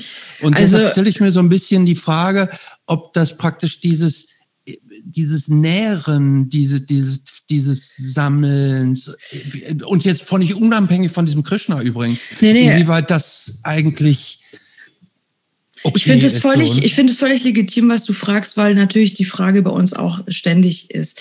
Ich sag dir einfach mal, wie ich das sehe. Also erstens, ich bin kein, ich persönlich bin kein Plattensammler mehr. Ich habe keine Platten, keine, keine private Plattensammlung mehr. Aber ich kenne in der Hardcore Tradition wahnsinnig viele Menschen, die ganz große Plattensammlungen haben und denen das einfach wahnsinnig viel bedeutet. Ich glaube, es ist in den letzten Jahren so eine Modeerscheinung viel stärker noch geworden, als es eh schon war, dass eben jede Platte in 20 verschiedenen Pressungen erscheinen muss und dass es nicht mehr reicht, eine Platte auf schwarzem Vinyl zu Hause zu haben, um Musik zu hören. Das ist einfach so. Jetzt will ich aber gar nicht zu diskutieren, ob Sammeln an sich ein Sinn oder ein Unsinn ist. Menschen sind so, die sammeln halt ja, einfach ja. gerne Dinge. Mhm. Äh, ob das Bierdeckel sind oder irgendwelche, ja. weißt du, ist völlig egal. Menschen sammeln wahnsinnig gerne Dinge und, und haben es dann schön vor sich liegen und machen jetzt halt Fotos für Instagram. Okay. Aber jetzt sage ich dir das mal, und das ist vielleicht auch für die Zuhörer auch vielleicht mal interessant, den Hintergrund zu erfahren, warum zum Beispiel, wenn wir eine Platte machen, warum wir das in fünf verschiedenen Pressung machen, ist, um das überhaupt finanzieren zu können. Hm. Weil, weißt du, ähm, ich kann jetzt, was weiß ich, hier 500, ähm, 500 ähm, ähm, Copies von, von 108 pressen und dann habe ich aber vielleicht Mühe, die zu ver verheben und habe dann aber die Kosten, auf denen ich sitze. Also natürlich mache ich die in drei verschiedenen Farben, weil ich weiß, dass ich meine Jungs habe, die dann auch jede einzelne kaufen um, damit wir die Rechnung bezahlen können vom Presswerk. Das ist eigentlich, also ist für uns jetzt so der Hintergrund, mhm. warum wir das tun. ob das jetzt ein Sinn oder Unsinn ist, drei verschiedene Varianten von der einen Platte im Regal stehen zu haben, ist eine ganz andere Frage. Ich gehe das wirklich äh, aus einer aus einer praktikablen Sichtweise mhm. an, muss ich dir ganz ehrlich sagen. Mhm, verstehe ich. Ja. Ähm, was ich noch Aber sagen das ist noch wollte. Eine gute Antwort. Also ähm, ich, ich also es hat, die, die Frage es hat, glaube ne? ich, eher ta tatsächlich, wenn man das jetzt mal sieht, so was die ganzen Labels gerade machen, ähm, dann hat es, glaube ich, wirklich was mit einem mit einem Bezahlen zu tun. Von es ist wahnsinnig teuer, mhm. Platten zu pressen. Und ähm, du musst ja erstmal immer in Vorleistung gehen. Mhm. Das ist natürlich auch der Grund, warum es diese ganzen Pre-Order-Runs gibt und so, weil mhm. wir natürlich da erstmal Geld einsammeln, um in Vorleistung gehen zu können. Das mhm. ist der eigentliche Grund von diesen mhm. Geschichten. Und, aber was ich noch sagen wollte zu, unseren, zu unserem Kundenkreis, ich glaube, dass es sind nicht nur Leute, die in, im weitesten Sinne sich offen sind für so spirituelle Themen, sondern Leute, die einfach Bock haben, wieder bei einem Straight-Label was zu kaufen. Das ist der einfache Grund. Ich kriege so oft echt total nette Mails, wo die sagen, ey, Gott sei Dank gibt's euch.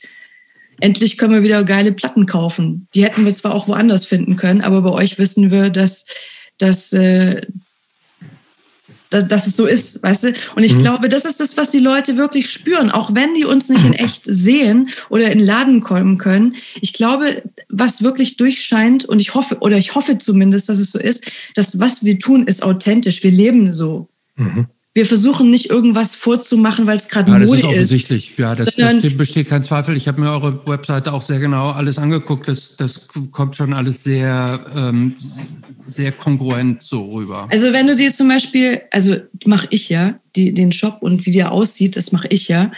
Ähm, wenn du dir das anguckst und wenn du jetzt gehört hast, woher ich komme und dass ich Klaus Krabke-Fan bin, dann siehst du dir die Website an und dann weißt du, woher ich meine Ideen habe.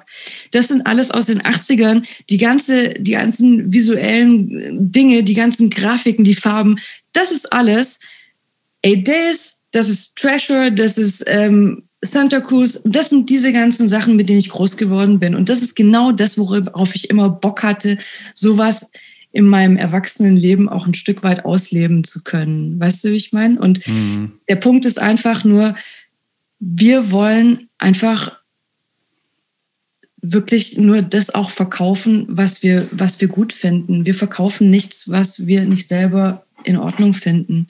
Ob das die Bücher sind, ob es die, die, die Autoren sind, ob das die Bands sind, mhm. die wir promoten. Natürlich habe ich nicht jede einzelne Platte durchgehört bis zum letzten klar. Nee, das ist ja klar. Ja, ja. Aber im Großen und Ganzen, wir verkaufen nichts in unserem Shop, was nicht für uns klar geht. Mhm. Und wir, wir haben auch schon Bands abgelehnt, ähm, die uns ähm, angefragt haben, wo ich gesagt habe, sorry, aber kein Bock. Fühle ich nicht.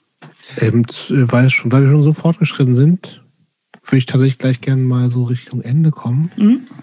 Ähm, und mal das, ähm, weil ich finde, wir haben total viel erfahren. Ich fand es sehr spannend. Ähm, erstmal danke dafür. Danke dir. Jetzt nochmal zurück zum, zur Musik. Nochmal ja. mehr. Ähm, was sind so an aktuellen Hardcore-Bands Sachen, ja. wo du sagst, die finde ich mega geil? Ja, ey, Mills Back, hör dir das an, mega okay, geil. Ja. Ähm, also ein bisschen älter schon, aber wo ich auch so diesen Bad, wo ich, ich diesen Bad Brains Moment hatte, wo mir mal wieder so als Erwachsener die Kinnlade runtergefallen ist, ist Fireburn. Ich liebe mhm. Fireburn. Ähm, ich ähm, bin großer Fan von Wildside, mega geil, mhm. sehr warzonig, finde ich. Kennt, kennt glaube ich, das kann man als bekannt voraussetzen, oder? Weiß ich nicht, die sind jetzt auch eher zwei Jahre alt oder so. Ja. Ähm, was wir ganz geil finden und wir auch ganz gerne hören, ist auch so Mag Magnitude ist natürlich ganz geil. Die Vanguard ist mega gut geworden. Also okay. Vanguard, wenn wer Bock auf Earth Crisis hat, ähm, ist bei Vanguard ja, gut ich fand, ich habe mir die ersten beiden Songs angehört. Ich fand mir, das war mir irgendwie zu klinisch irgendwie so. Allein schon vom Sound, das war so, ich weiß nicht. Ich fand es irgendwie cool, natürlich so, dass wir so, so echt Hardcore vegan Straight Edge und so, das, das hat mich total angesprochen, aber ach, musikalisch, ich weiß, war so. Ja, Live Force so. hören wir auch ganz gerne so. Mhm. Ähm, und alles richtig tougher Hardcore, ne? Ja. ja. Also ja, ja, nee, äh, weißt du, was ich echt gerade ganz gerne mag, ist so, hey, es gibt einfach immer noch alte Menschen, die gute Musik machen. und, und ganz ehrlich, auch wir lieben sehr, sehr innig, ja, Dave Smalley und äh, Don't Sleep. Mhm. Mega geile Platte. Und natürlich die Be Well-Platte ist der Knaller. Also Entschuldigung. Weißt du, Bin ich nicht null mit warm geworden zum nee? Beispiel. Oh. Nee, ich auch nicht. Ich, mir ist, Gar mir nicht, ist die auch, nicht, zu, mir ist die auch zu süffig. Die ist mir zu sehr pfand. Ich kenne tausend Leute, die auch total abfeiern. Aber ich, ja, so, ich, ich, also ich finde sie auch sehr gut und ich ja. habe hier auch erwachsene Männer weinen sehen bei der Platte. Fair enough. Ja, also, äh, also es tut was mit einem und das ist ja manchmal schon ganz okay, aber ich kann verstehen. Ähm, aber ja, also wir hören natürlich ähm, auch immer noch viel Chromax, ne? auch äh, Plotclot und so. Ähm, äh, also es wird hier immer noch sehr viel Hardcore gehört. Aber schon aber Team JJ offensichtlich. ja, also obwohl, ja. nee, nee, aber ganz ehrlich, äh, Damavit hat, äh, der hört immer äh, gerne, äh, also Comics mit Harley jetzt so. Ähm, mhm. Und dann sage ich immer zu ihm, mach doch die Misfits mal aus hier. Mhm. Und er sagt, das ist überhaupt nicht Misfits, das ist Harley, Mann. Ja, okay, aber ja, also okay. wir, wir hören beim Arbeiten, also wenn wir äh, zum Beispiel dann in unserem äh, Obergeschoss sind zum Plattenpacken und so und ähm, hier aufstocken, dann hören wir Hardcore. Aber jetzt so zum Buchhaltung machen, da höre ich dann schon Reggae. Also okay. kann, ich, kann ich nicht äh, mich anschauen. So, letzte lassen. Frage, Ellen. Ja. Dann bist, sind wir, bist du entlassen. Ähm, was würdest du denn, die 15-jährige Ellen war offensichtlich wirklich sehr auf der Suche, ne? Was würdest du der heute sagen? Ich würde sagen, alles richtig gemacht ich würde sagen,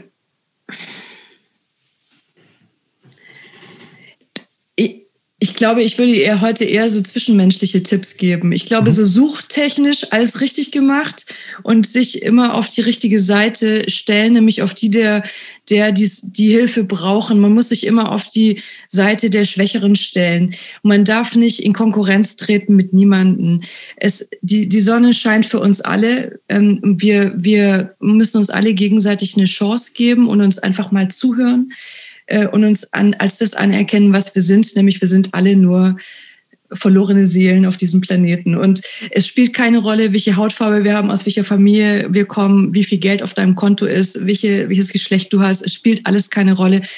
Wir müssen uns einfach nur gegenseitig unterstützen, diesen Weg so gut wir können, Händchen halten, zu Ende zu gehen. Mehr ist es nicht. Und ähm, das ist, glaube ich, was ich ihr sagen würde, dass ein bisschen mehr Händchen halten manchmal ganz gut tut. Ein super Hippie-Schlusswort, finde ich. Ja. Finde ich auch. Danke. Danke Dank euch. Gespräch. Dankeschön.